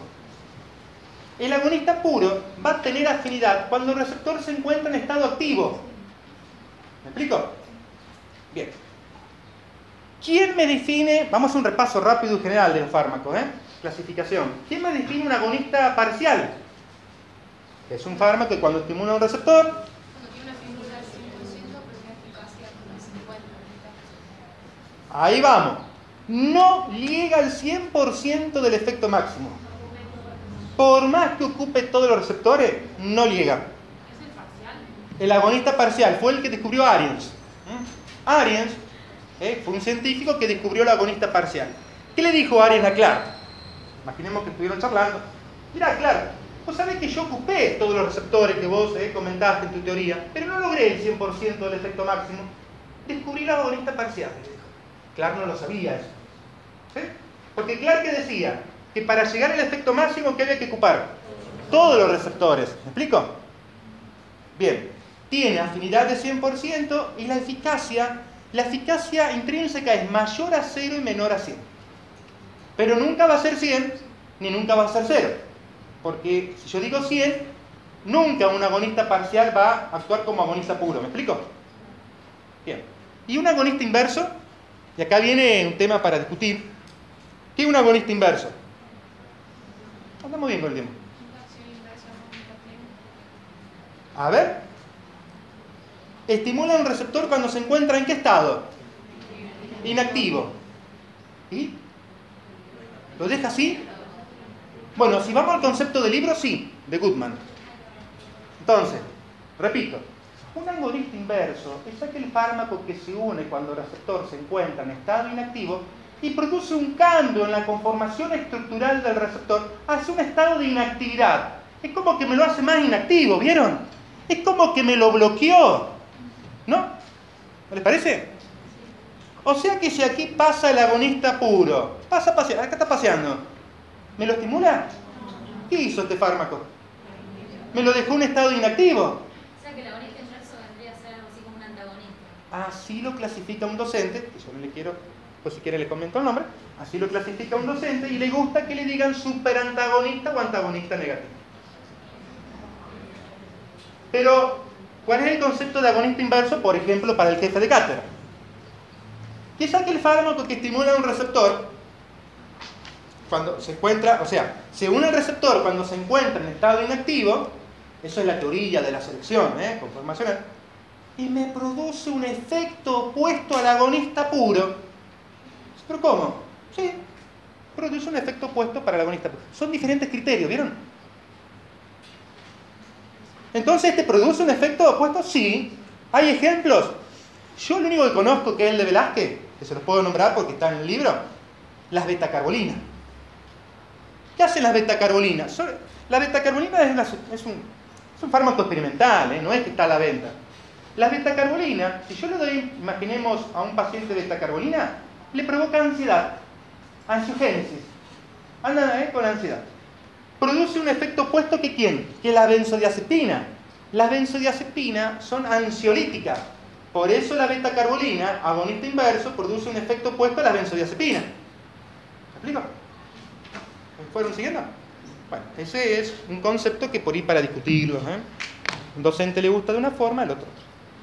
Bien, y vamos a los antagonistas. Los antagonistas lo que hacen es bloquear los receptores. O sea, bloquean, no permite que actúe quién. El agonista puro, que es el que produce el efecto. Este que tiene eficacia. Los antagonistas no tienen eficacia. Excepto un comentario que después le voy a comentar. De uno de ellos. ¿Me explico? Bien, entonces, eh, tenemos tres tipos de antagonistas. Los antagonistas. El antagonista competitivo, ¿por qué lo llamo competitivo? Ver, compite con el agonista, es reversible. El antagonista irreversible, ¿por qué irreversible? Porque este bloqueo, ¿cómo es? Por un enlace fuerte covalente, ¿eh? como dice la punta de Galmarini. Si yo agarro, agarro el tejido y hago un lavado del preparado, por más que yo haga un lavado del preparado, no se va a ir el receptor, ¿eh? el fármaco del receptor, ¿me explico? Porque un enlace fuerte. ¿Sí? Y los antagonistas, eh, el antagonista no competitivo, que yo lo conozco, yo lo conozco como el alostérico o alotrópico, así lo conozco yo. El no competitivo es el alostérico o alotrópico. Puede haber diferentes diferencias de criterio. Por ejemplo, en la odontología lo preguntan distinto. Para la facultad de odontología, el no competitivo no es el alostérico o alotrópico. Bueno, son diferentes criterios por ahí. Así como le comento yo, lo suele preguntar el jefe de cátedra. ¿Qué hace el antagonista no competitivo? Bloquea el receptor, pero en un sitio distinto a quién? Al, al ligando endógeno, al agonista. Me produce un cambio en la conformación estructural del receptor y ahora el agonista no lo puede estimular. Va a disminuir la eficacia. Hace esto, miren. Nosotros lo tenemos que graficar, por ejemplo. Vamos a hacerlo así. Vamos a hacer un dibujito. Imaginemos que este es el receptor. Este receptor. Imaginemos que este es el ligando. O el agonista puro. ¿Dónde viene el antagonista? No competitivo. Acá. ¿Por qué lo llamo no competitivo o alostérico? Porque se, se une en un sitio distinto. Me explico el receptor. ¿Y qué hace? Esto me lo modifica, me lo altera. Me produce un cambio en la formación estructural del receptor. ¿Tiene afinidad ahora el ligando? No. Si yo hago un lavado del preparado, como dice la punta de Galmarini, ese enlace es débil, se separa. ¿Me explico? ¿Preguntas? ¿Alguna pregunta? ¿Pudiste más o menos? ¿Cómo? Bueno, imaginemos que a modo experimental, en el laboratorio se agarra el tejido, se hace un lavado, con, vaya a saber con qué químicos, se, después se observa por microscopio electrónico y se observa que esas moléculas están esparcidas. Y el, la, o sea, cuando cambia la conformación directamente no el receptor. Claro, porque miren cómo eh, cambió la conformación estructural del receptor, el agonista no lo puede estimular. ¿Hizo algo en el receptor? Sí, me lo modificó. Por eso, y esto para el jefe de cátedra, no sabemos de qué material lo sacó, porque como yo les comenté, estudia de muchos libros, es una eminencia ¿eh? con lo que sabe de farmacología. Para él, la eficacia es de 100. ¿De dónde lo sacó? No lo sé, porque en los libros no está. En los libros está como cero, ¿me explico? Pero él de muchos libros, muchísimos libros, y la eficacia es de 100. Para el otro docente, ¿qué le van a decir? Que de cero. ¿Vamos? Bien. Y una vez que se produce el lavado, vuelve a la conformación inicial y se puede unir el agonista. Seguramente, ¿eh? seguramente. Lo que pasa es que estamos hablando de un tejido ¿eh? y hay que ver después qué pasa. Porque si vamos a- ya a nivel celular, fisiológico, el tema es que me lo desplaza este. Es como que quedó ahí. Ah, ¿Esto, ¿Esto es reversible o reversible? Podríamos decir que es reversible. ¿Por qué podríamos decir que es reversible? Por lo que dice Galmarini. Si yo hago un lavado del preparado, ahora, ¿cuál es el que es irreversible? El antagonista irreversible. Si yo hago un lavado del preparado, no se va. ¿Qué hace el organismo? Sintetiza un nuevo receptor. Lo fosforila, lo internaliza, lo destruye. ¿Hasta ahí? ¿Me van siguiendo? Bien. Sí. ¿Qué pasa si yo tengo una bonita parcial y una bonita plena? ¿Cómo? O sea, La interacción. Bueno, vamos a hablar de esa interacción. Esa interacción se llama agonismo parcial.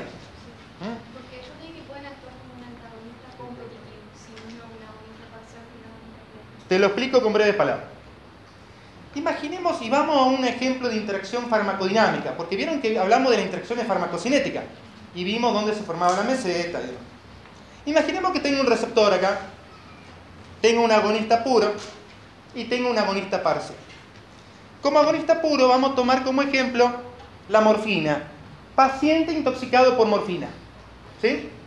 ¿Por qué provoca euforia la morfina? ¿Qué receptor estimula? ¿Ahí ¿Lo tenemos? Los MU. Los receptores opiáceos. ¿A qué proteína G están acoplados? Esto lo vieron, ¿eh? GI. ¿eh? Proteína GI. Acuérdense que inhibe la ciclasa, ¿eh? que disminuye el MP cíclico. Bueno, bien. Vamos a tomar este caso, imaginemos que pasaba hace muchos años atrás o a modo experimental. ¿Cómo trataban a un paciente intoxicado con morfina? Le daban un agonista parcial.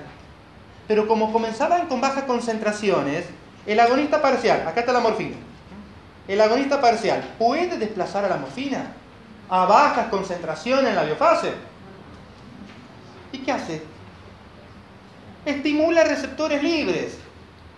Y hay un efecto de suma entre ambos. Por eso, al principio del tratamiento, el paciente se podía morir por una depresión ¿eh? del sistema nervioso. Pero yo voy aumentando la concentración plasmática del agonista parcial. Ahora me desplaza la morfina. Y todo fármaco que me moleste a un agonista puro, o sea, que impida que actúe un agonista puro, le digo que se comportó como un antagonista. Se comportó como un antagonista. Competitivo. ¿Me explico ahí? ¿Lo pudiste? Esto para graficarlo llevaría un poco más de tiempo, pero después hagan las gráficas, ¿eh? Y cualquier cosita me preguntan. Pero más o menos ahí lo pudiste. ¿eh? O sea que el agonista parcial se puede comportar como un antagonista competitivo.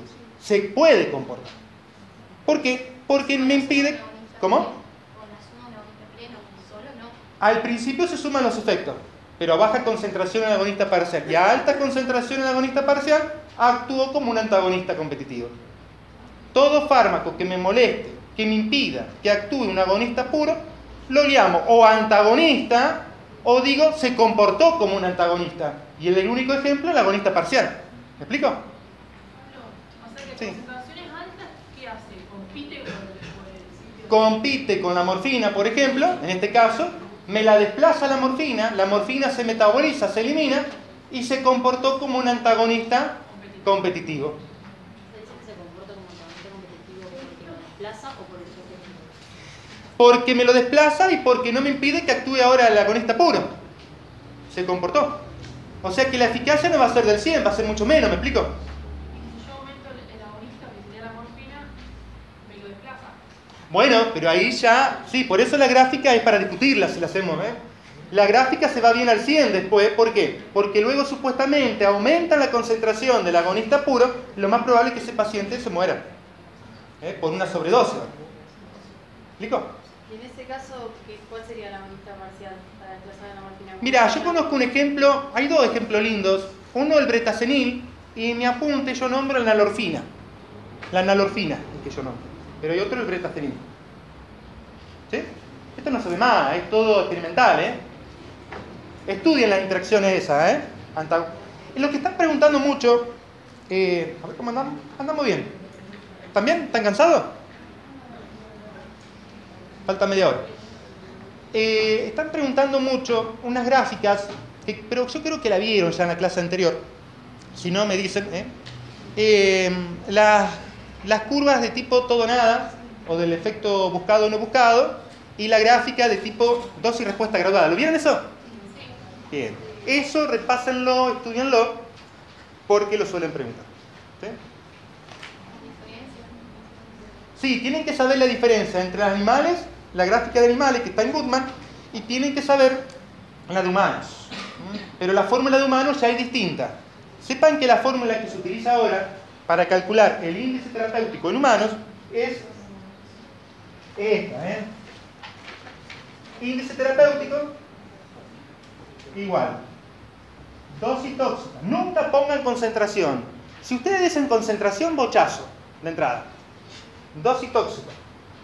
0,1 sobre dosis efectiva 99,9. ¿Sí? Esta es la fórmula que tienen que saber. La antigua era 1 sobre 99. ¿Esta sería una dosis letal 50? Bueno, pero esa es la de animales. ¿Cuál es la de animales? Dosis letal 50 sobre dosis. Claro, y T igual. Dosis letal 50 sobre dosis efectiva 50. ¿Vieron que esto le tiene que dar 100? ¿La suma? ¿Por qué? Porque siempre hablo del 100% de la población. Cuando yo hablo de la gráfica todo nada, ¿eh? que lo pueden chequeando ahí en el material, cuando hablo de la gráfica todo nada, el efecto buscado y no buscado, yo en el eje de las ordenadas pongo porcentaje de la población o de los individuos. No pongo efecto sobre efecto máximo. Si ustedes ponen efecto, efecto sobre efecto máximo, efecto, bochazos, está mal. ¿eh? Yo pongo efecto sobre efecto máximo cuando yo hago una gráfica, una curva, dosis respuesta de tipo graduada. ¿Estamos? Eso para que lo tengan en cuenta, ¿eh? después cuando, cuando repasen. ¿eh? ¿Puede ser que el Goodman esté distinto esto? ¿Cómo? Si puede ser que el libro esté distinto. Porque habla de margen terapéutico y índice terapéutico. Bueno, por ahí no es lo mismo. Ventana terapéutica, rango terapéutico es lo mismo. Por ahí Velázquez mezcla estos conceptos. Yo diría que índice terapéutico lo tomaría como concepto aparte. El índice terapéutico te da un margen de seguridad que tiene un fármaco para ser empleado en la práctica diaria. Algunos lo llaman índice de seguridad. ¿Eh? Te da un numerito la formulita. Si ese numerito es muy bajo, vamos a tirar un dato. 5 es un fármaco peligroso. ¿Cómo dibujarían la pendiente? ¿Empinada o aplanada? Empinada porque es un fármaco peligroso. ¿Eh? Si el numerito le da muy alto, vamos a irnos al extremo. 1000 es un fármaco seguro. ¿Por qué? Porque tengo que aumentar mil veces la dosis efectiva en el 99,9% de la población para llegar a la dosis tóxica en el 0,1%. ¿Me explico? Esto repásenlo. Es un tema amplio. ¿eh? ¿Alguien tiene alguna otra pregunta con respecto a esto? Yo puedo calcular en una gráfica todo nada. Le hago preguntas tramposas para, porque se la van a preguntar en un final. Yo puedo calcular potencia en una gráfica todo nada, que es lo mismo si del efecto buscado o no buscado. ¿Puedo calcular potencia? ¿Yo puedo calcular la concentración efectiva 50? No, nunca. La concentración efectiva 50, ustedes la pueden calcular en una gráfica, en una curva dosis respuesta de tipo graduada, individual y, cuan- y cuantitativa. Las gráficas todo nada son gráficas de tipo cualitativa y poblacional. ¿Sí? ¿Van recordando esto? Esto lo vieron ya en la clase, vieron de repaso. Por eso es importante eh, retocar este punto. Bueno, vamos a otro tema.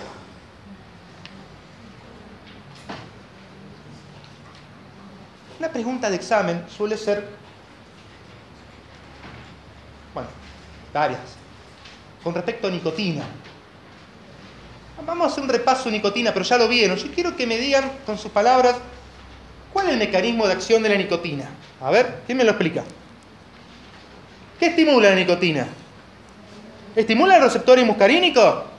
No, pochazo. ¿Eh? ¿Estimula qué receptores? Los nicotínicos. De ahí, parte el nombre, ¿vieron? ¿Eh? Nicotínico neuronal y nicotínico muscular. Bien. O sea que lo que provoca el acto de fumar, ¿eh? que se libere nicotina, que se absorba la nicotina, ¿eh? cuando llega a la circulación, ¿eh? la nicotina interactúa sobre los receptores nicotínicos neuronales, los ganglios neurovegetativos, o sea, los ganglios autónomos, y provoca un estímulo, ya sea de tono simpático y parasimpático, pero exagerado, ¿me explico? Pero hay que ver qué tono predomina en el tejido. ¿Sí? Por ejemplo, esto ya lo vieron, a nivel del aparato gastrointestinal, ¿qué va a provocar la nicotina? Eh? Con ya solamente con 1,5 miligramos de nicotina en plasma, ¿eh? provoca esto. ¿Eh? Aumenta el peritatismo, aumenta las secreciones gástricas, por eso hay muchos fumadores que vieron que andan con gastritis. Es porque aumenta el ácido gástrico, ¿eh? aumenta la síntesis, no solamente síntesis eh, de, o sea, a nivel de las glándulas, sino glándulas sudoríparas, transpira mucho. El tono que predomina es el parasimpático. Bueno, todo esto ya lo vieron, ¿eh? Pero me gustaría tocar un punto. Tratamiento, porque esto me parece que no lo vieron, por lo que yo escuché. Porque, bueno, pues no hicieron tiempo, ¿no? Porque vieron que tenemos mucho para hablar.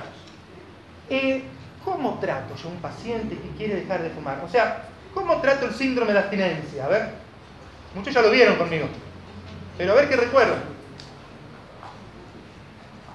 Bueno, hay que reemplazar la nicotina del tabaco. ¿Qué le doy? Nicotina.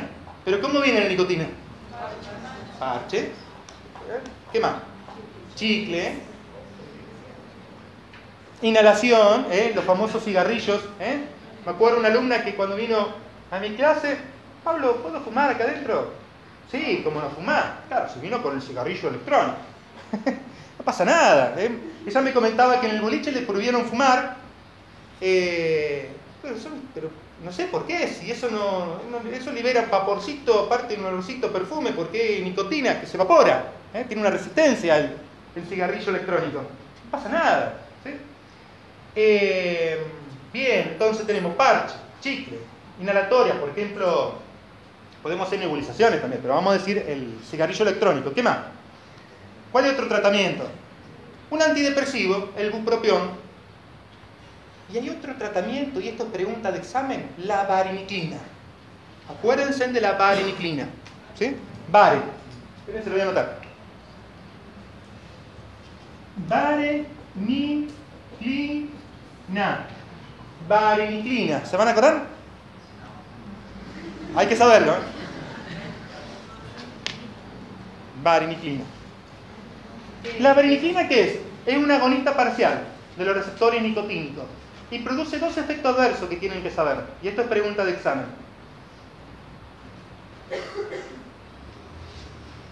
Que son más bien efectos adversos a nivel neurológico. ¿eh? Intento de suicidio, o sea, ideas de suicidio. ¿eh? Trastornos mentales e ideas de suicidio. Anótenlo en eso. O sea, guarda, no le vaya a dar vareniclina a un paciente que quiere dejar de fumar y ya tuvo intento de suicidio, ¿por qué? ¿Me explico? ¿Eh? O sea, usted haga un buen interrogatorio, una buena anamnesis. ¿eh? Bien. Si yo comparo, por ejemplo, los chicles con los parches, y esto es pregunta de examen, ¿cuál es que provocaría menos síndrome de abstinencia? ¿El parche o el chicle? ¿Y por qué? A ver. Bueno, el chicle lo tiene que masticar cada tres horas, cada dos o tres horas. Y el parche se lo pone por ahí a la noche. ¿Cuál es el que provoca menos síndrome de abstinencia? El parche. Porque la liberación es más continua, es constante. En Cambio el chicle, mastica el chicle, hay un pico, aumenta la concentración de nicotina, cae. Se tiene que a las dos horas masticar otro chicle. Bueno, eso pregúntenle al paciente. ¿eh? Traten de elegir un tratamiento que sea adecuado, que el paciente se adapte, que, lo que, eh, que sea, eh, que sea efectivo para el paciente. ¿sí? Si quieren pueden probar con chicle, se ve que el paciente no lo tolera, por ahí anda, sigue ansioso. Bueno, vamos a cambiar, vamos a darte, vamos a ponerte el parche, le ponen el parche. ¿sí? Importante que deje de fumar, ¿eh? Eso es lo importante. El cigarrillo es lo más malo que hay. No solamente para, no solamente para el fumador activo, para el pasivo. ¿eh? Eso lo tienen bien explicadito ustedes. Lo grave que es. ¿eh? Yo me acuerdo un caso eh, en Buenos Aires, comentaba la mamá de un amigo mío de Bragados, la hermana, la hermana falleció porque el hijo fumaba dentro de la casa, de cáncer de pulmón, fumadora pasiva. Creo que es triste eso, ¿no? Pablo, Sí. en otros países se utiliza el vapeador o cigarrillo electrónico como terapia antitabáquica. Y acá no está aprobado. ¿El cuál? ¿Eh? El cigarrillo electrónico. No está aprobado acá, pero o se, utiliza, se consigue así. Ah, así medio como de manera... Mira vos. Sí, hay locales, pero no a la calle. Acá la FDA no lo aprobó. Mira vos. Pero no sé por qué. Claro, no sé acá la- vos. Desconozco. Yo, es más, yo pensé que como que estaría... En otros países lo usan como terapia antitabáquica, sí. Mira vos. Que se puede bajar la concentración de nicotina. Claro.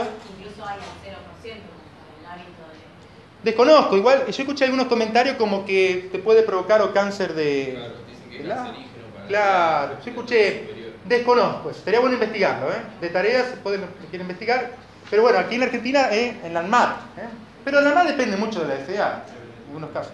Bien, vamos a otro tema, ¿hasta que ahora me van siguiendo? A ver si no me olvido algo de nicotina. Bueno, pues ya lo vieron, nicotina. Hablamos del tratamiento, nos fuimos a lo último, ¿no? Porque ustedes cuando describan un fármaco, comiencen por la farmacodinámica, luego la farmacocinética lo uso lo último, ¿eh? los fármacos. Eh, bueno, vamos a COFA, ¿quieren? ¿Cómo andan con...? ¿Qué es COFA? ¿Cómo? ¿Compuesto? Ahí estamos. No se olviden decir anticolinesterasa Y no vayan a confundir estos compuestos con los compuestos organoclorados. Los organoclorados, yo si quieren después les paso un PowerPoint de la cátedra, seguramente lo tienen, estudienlo porque es otra cosa aparte. ¿eh? Clorados. Otro mecanismo de acción tienen. ¿Sí?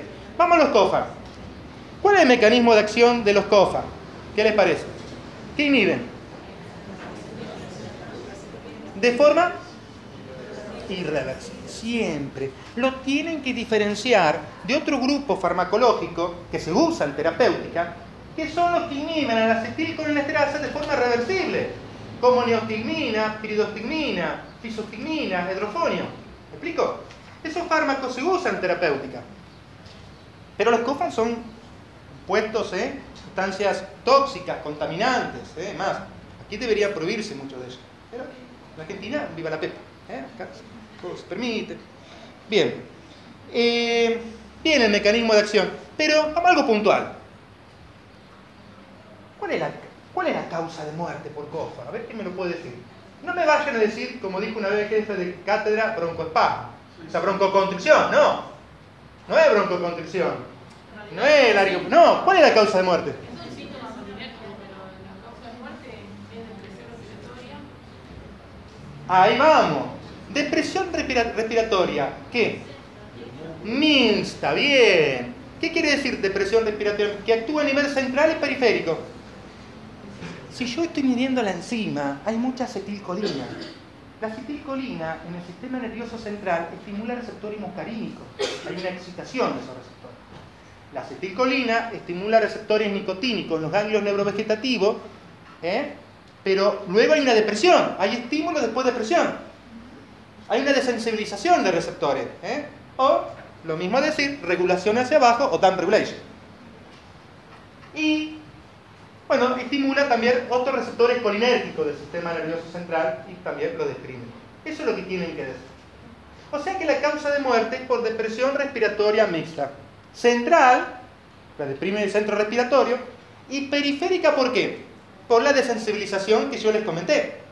O sea que hay un paro respiratorio, hay una parálisis de los músculos respiratorios. ¿Sí? ¿Y la nicotina puede provocar lo mismo? ¿Qué les parece?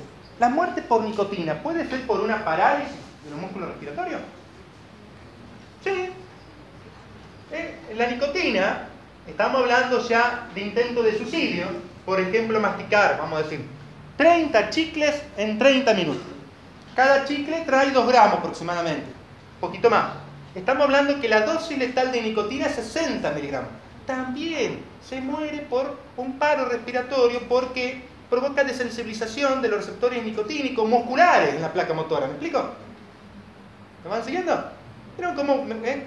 relacionamos la nicotina, eh, causa de muerte, cofa? ¿Sí? Bien. Bueno, sepan que son fármacos muy liposolubles, todo eso.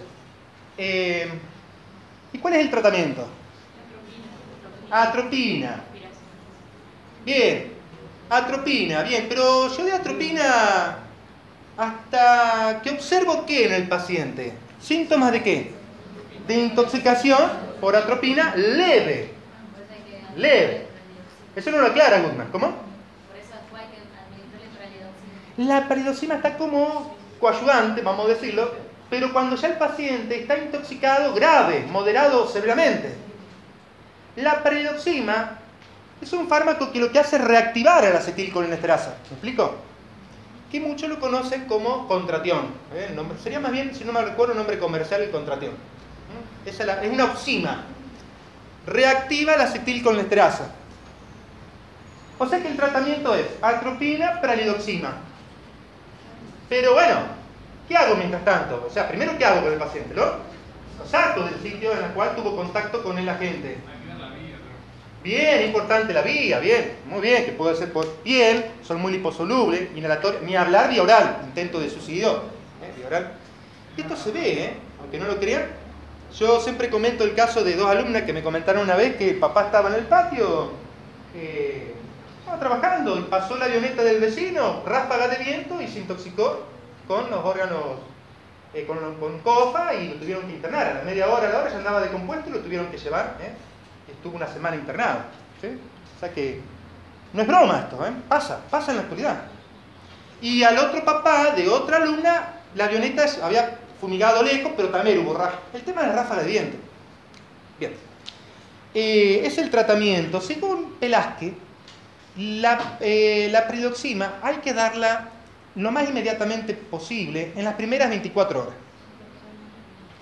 Goodman no lo aclara esto bien. ¿eh? Vieron que Goodman dice que le damos la peridoxima lo más inmediatamente posible. Bueno, eh, hasta las 24 horas tienen tiempo. Porque si pasamos las 24 horas, o mejor dicho, como comentaron un teórico, luego de las 36 horas, la enzima sufre una desfosforilación irreversible. ¡Chao! No hay forma de reactivarla. ¿Me explico? Bueno, eso es pregunta. Fíjense con lo que dice Goodman, porque así se lo va a preguntar ese docente que yo siempre comento que le gusta Goodman. Bien. Bueno, de COFA tenemos mucho para charlar, pero esto es lo más importante, ¿sí? Después sí, sepan los otros síntomas, ¿eh? Sepan todos los síntomas de intoxicación aguda por COFA y demás. Eh, incluso, ya que estamos hablando de, de síntesis, bueno, todo eso, me gustaría que repasen de fisio síntesis de acetilcolina y síntesis de adrenalina y noradrenalina, porque están preguntando dos fármacos que son a nivel experimental, uno que bloquea la recaptación de colina a nivel presináptico, que es el, el nicolinio, ¿eh? y otro que impide el ingreso de acetilcolina a la vesícula, que es el besamicol. Sépanlo. ¿eh? Después estudianlo, porque es pregunta de fino. ¿eh? Repaso de, de fisio con algo de fármaco. Y algo que le quería comentar también, cuando ustedes repasen síntesis de, eh, de acetilcolina, que hay ciertos fármacos y hay ciertas toxinas que lo que hacen es bloquear la exocitosis, la liberación de acetilcolina al espacio sináptico. ¿Quién me nombra un ejemplo? A ver, de Goodman, a ver. Ahí vamos. Ah, bueno, ahora vamos a charlar eh, la cocaína, la vamos, a, la vamos a hablar aparte porque la cocaína la vamos a meter como sustancia simpático-mimética, como eh, fármaco simpático-mimético. Ahora vamos a charlar. Pero tenemos la, la toxina botulínica. ¿El botulismo qué hace? Bloquea la exocitosis, la liberación eh, de los gránulos cargados con acetilcolina al espacio sináptico. Otro ejemplo, tenemos toxina botulínica. No, la toxina tetánica actúa por otro mecanismo. ¿eh? El tétanos, o sea, la toxina del tétano, lo que provoca es un bloqueo en la liberación de glicina y GABA. ¿eh?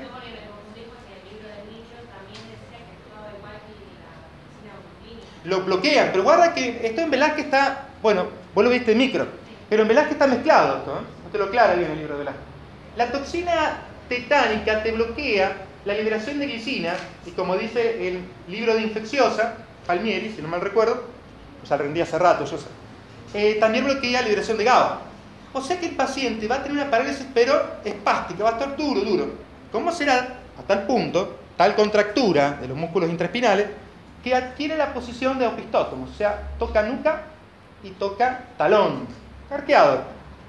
¿Cómo lo trata ese paciente? Está arqueado, está con contractura. Yo le nombré hoy un relajante muscular. Le nombré un fármaco, un grupo de fármacos que no hay que combinar con el, o sea, la fiesta, guarda. Una benzodiazepina. ¿Mm? Porque actúa a nivel central, por supuesto que ventilar, asistencia mecánica respiratoria, todo el otro tratamiento. Pero ese paciente, para empezar, una benzodiazepina. La toxina botulínica provoca una parálisis eh, flácida. Los aminoglucósidos, sépanlo. Los dos ejemplos es, más bien del libro. Después hay otro ejemplo más. Yo leí una vez altas concentraciones de magnesio. ¿Y la araña viuda negra? ¿Qué les parece? ¿La toxina de la araña viuda negra provoca también un bloqueo? ¿O una liberación masiva? Claro, guarda que esto es pregunta de examen. La toxina de la araña viuda, ¿la escucharon no? Guarda, yo me acuerdo una vez mostré una foto en un curso, se asustó una chica que tenía pánico a la araña. Casi se descompuso. Eh, Es una araña chiquita, hay que saberla identificar, ¿eh? Es una araña chiquita, más o menos unos 13 milímetros por ahí, con gran cola, que tiene una manchita roja. Es negrita, con las patitas chiquitas, pero tiene una manchita roja que puede ser forma de cruz o una. Depende. Esa es venenosa. ¿m? Ten mucho cuidado con esa araña. Y en Rosario hay. A la mamá, a una alumna le picó en la casa y a la mamá de una alumna también. ¿eh? Pero bueno, no fue a mayor. A la mamá la tuvieron que internar. Pero está bien ahora. O sea que una araña, ese veneno es bastante complicadito. ¿Qué provoca la toxina de araña viuda negra? Todo lo contrario que yo les nombré, una descarga masiva. ¿Cómo se llama? Anótenlo porque esto lo pregunto. Alfa y atrotoxina. Alfa y atrotoxina.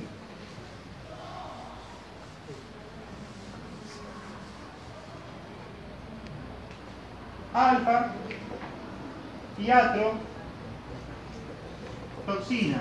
Alfa y atrotoxina. ¿Qué provoca la alfa y atrotoxina? Una descarga masiva. O sea, ¿cómo se comporta al principio? Como un colinomimético. Colinomimético. ¿Qué significa mimético? Que mimetiza, que copia. ¿Me explico? La acción de la acetilcolina.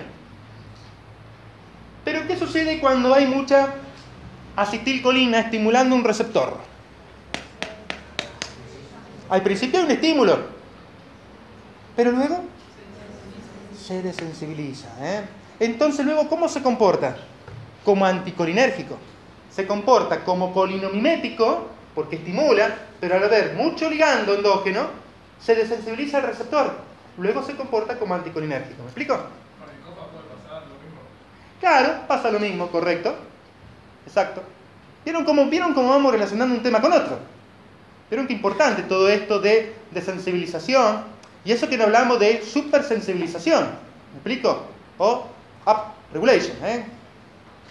Bien. Bueno, y una compañera, no sé quién, alguien nombró cocaína, ¿no? ¿Puede ser que alguien haya nombrado cocaína? Bien. Bueno, con respecto a la cocaína, podríamos decir que el mecanismo de acción de la cocaína es eh, bloquear un sistema de recaptación llamado recaptación 1. Pero ahí estamos hablando de simpático. ¿Me explico? En simpático, cuando ustedes estudian síntesis de noradrenalina y después de adrenali- de adrenalina, pero ya adrenalina hablamos en la médula suprarrenal, van a ver que cuando se libera noradrenalina al espacio sináptico, ahí no hay una enzima que la metabolice. No hay como cuando estudiaron síntesis de acetilcolina, no hay una acetilcolesterasa específica, me explico, verdadera, como le llaman. No. Esa noradrenalina tiene que ser recaptada, hay dos sistemas de recaptación. Un sistema de recaptación que vuelve a nivel presináptico llamado 1, recaptación 1, y el otro es extraneural que es recaptación 2. O sea, si esta es la terminal y acá se liberó la nora, la nora puede ser recaptada aquí por un transportador activo llamado recaptación 1. ¿Me explico?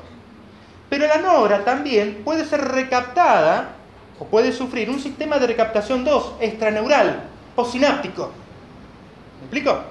¿Cuál es más importante, el 1 o el 2? Según Goodman. El 1, más de un 80% se recapta. ¿Qué hace la cocaína? La cocaína bloquea, esta es la cocaína, ¿eh? bloquea este sistema de recaptación. ¿Puede ser recaptada la nora? No. ¿Qué puede sufrir ese paciente? ¿Por qué consultan a la guardia generalmente? Por bueno, puede ser una hemiparesia, una parálisis facial, ¿eh? Pero ¿por qué todo eso? ¿Qué tuvo? ¿Pico qué? Pico hipertensivo. ¿eh? La cocaína es un simpático mimético de acción indirecta. ¿Qué quiere decir simpático mimético? Que copia, mimetiza la acción de la adrenalina y de la nora. ¿Pero por qué de acción indirecta? Porque lo hace por un bloqueo. No es que la cocaína estimula receptores adrenérgicos, alfa y beta. Bloquea y la nora la que lo estimula porque no puede ser recaptada. ¿Me explico? ¿Lo van a ir llevando? Tienen que saber tres ejemplos. ¿Cuáles son los otros dos? Bueno, vamos a nombrar otros dos ejemplos. Los antidepresivos tricíclicos.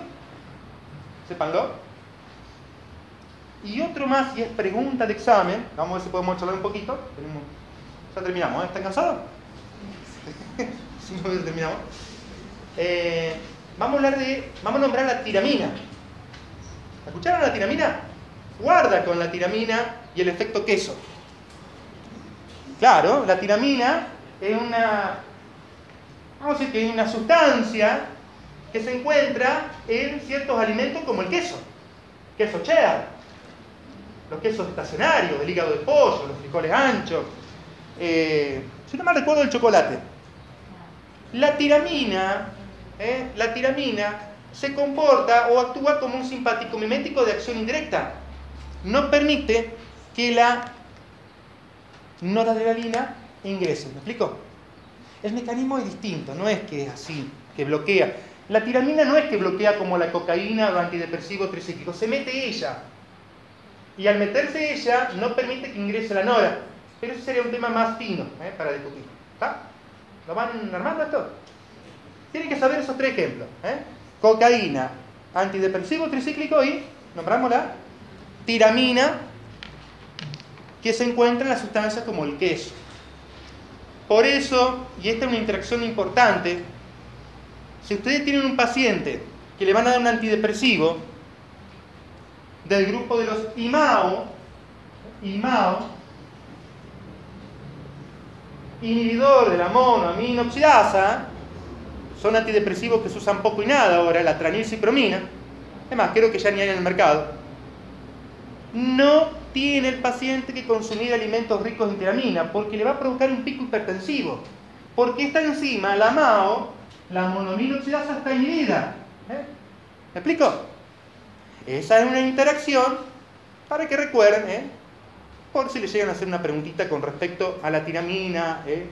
y ciertos fármacos en la cual tendrían que tener mucha precaución ¿eh? a la hora de administrarlos. ¿sí? ¿Me paran siguiendo? Bien. Bueno, ¿alguna pregunta general que me quieran hacer? Tenemos cinco minutos. ¿De algún tema? Pablo, ¿todos los primaria? ¿Cómo? Son simpático-miméticos de acción indirecta, bloquean la recaptación 1. Sí. Los tres que tienen que saber para el final.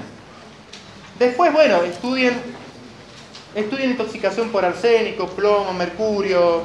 Bueno, traten de estudiar todo lo que más puedan y cualquier consulta, ¿eh? Te pregunto. Les deseo lo mejor para el final, ¿eh? que estudien y cualquier consulta a disposición. ¿eh? Gracias. Sí. ¿Qué opinas de Suárez? Yo estaba leyendo. Mira. Está muy resumido, no sé si. El suelo habría que actualizarlo, pero la parte de toxicología está muy buena. Eso, eso. Lo que está incompleto es la parte de farmacología general, o sea, está viendo por... Es un resumen de Budman, pero estaría, que, estaría bueno completarlo. Yo te diría que te quedás medio cortito. Yo, personal. No, de nada, chao, que te vaya bien. Pablo, sí. pregunta. Cuando vos haces la cuenta de dosis letal 50, ¿cómo sería una cuenta, un ejemplo? Porque yo no- nunca... Es una división. Sí, sí, sí. sí. Vos dividís, por ejemplo, la dosis letal 50 por 400, te da lo dividís por 200, te da un numerito, 2.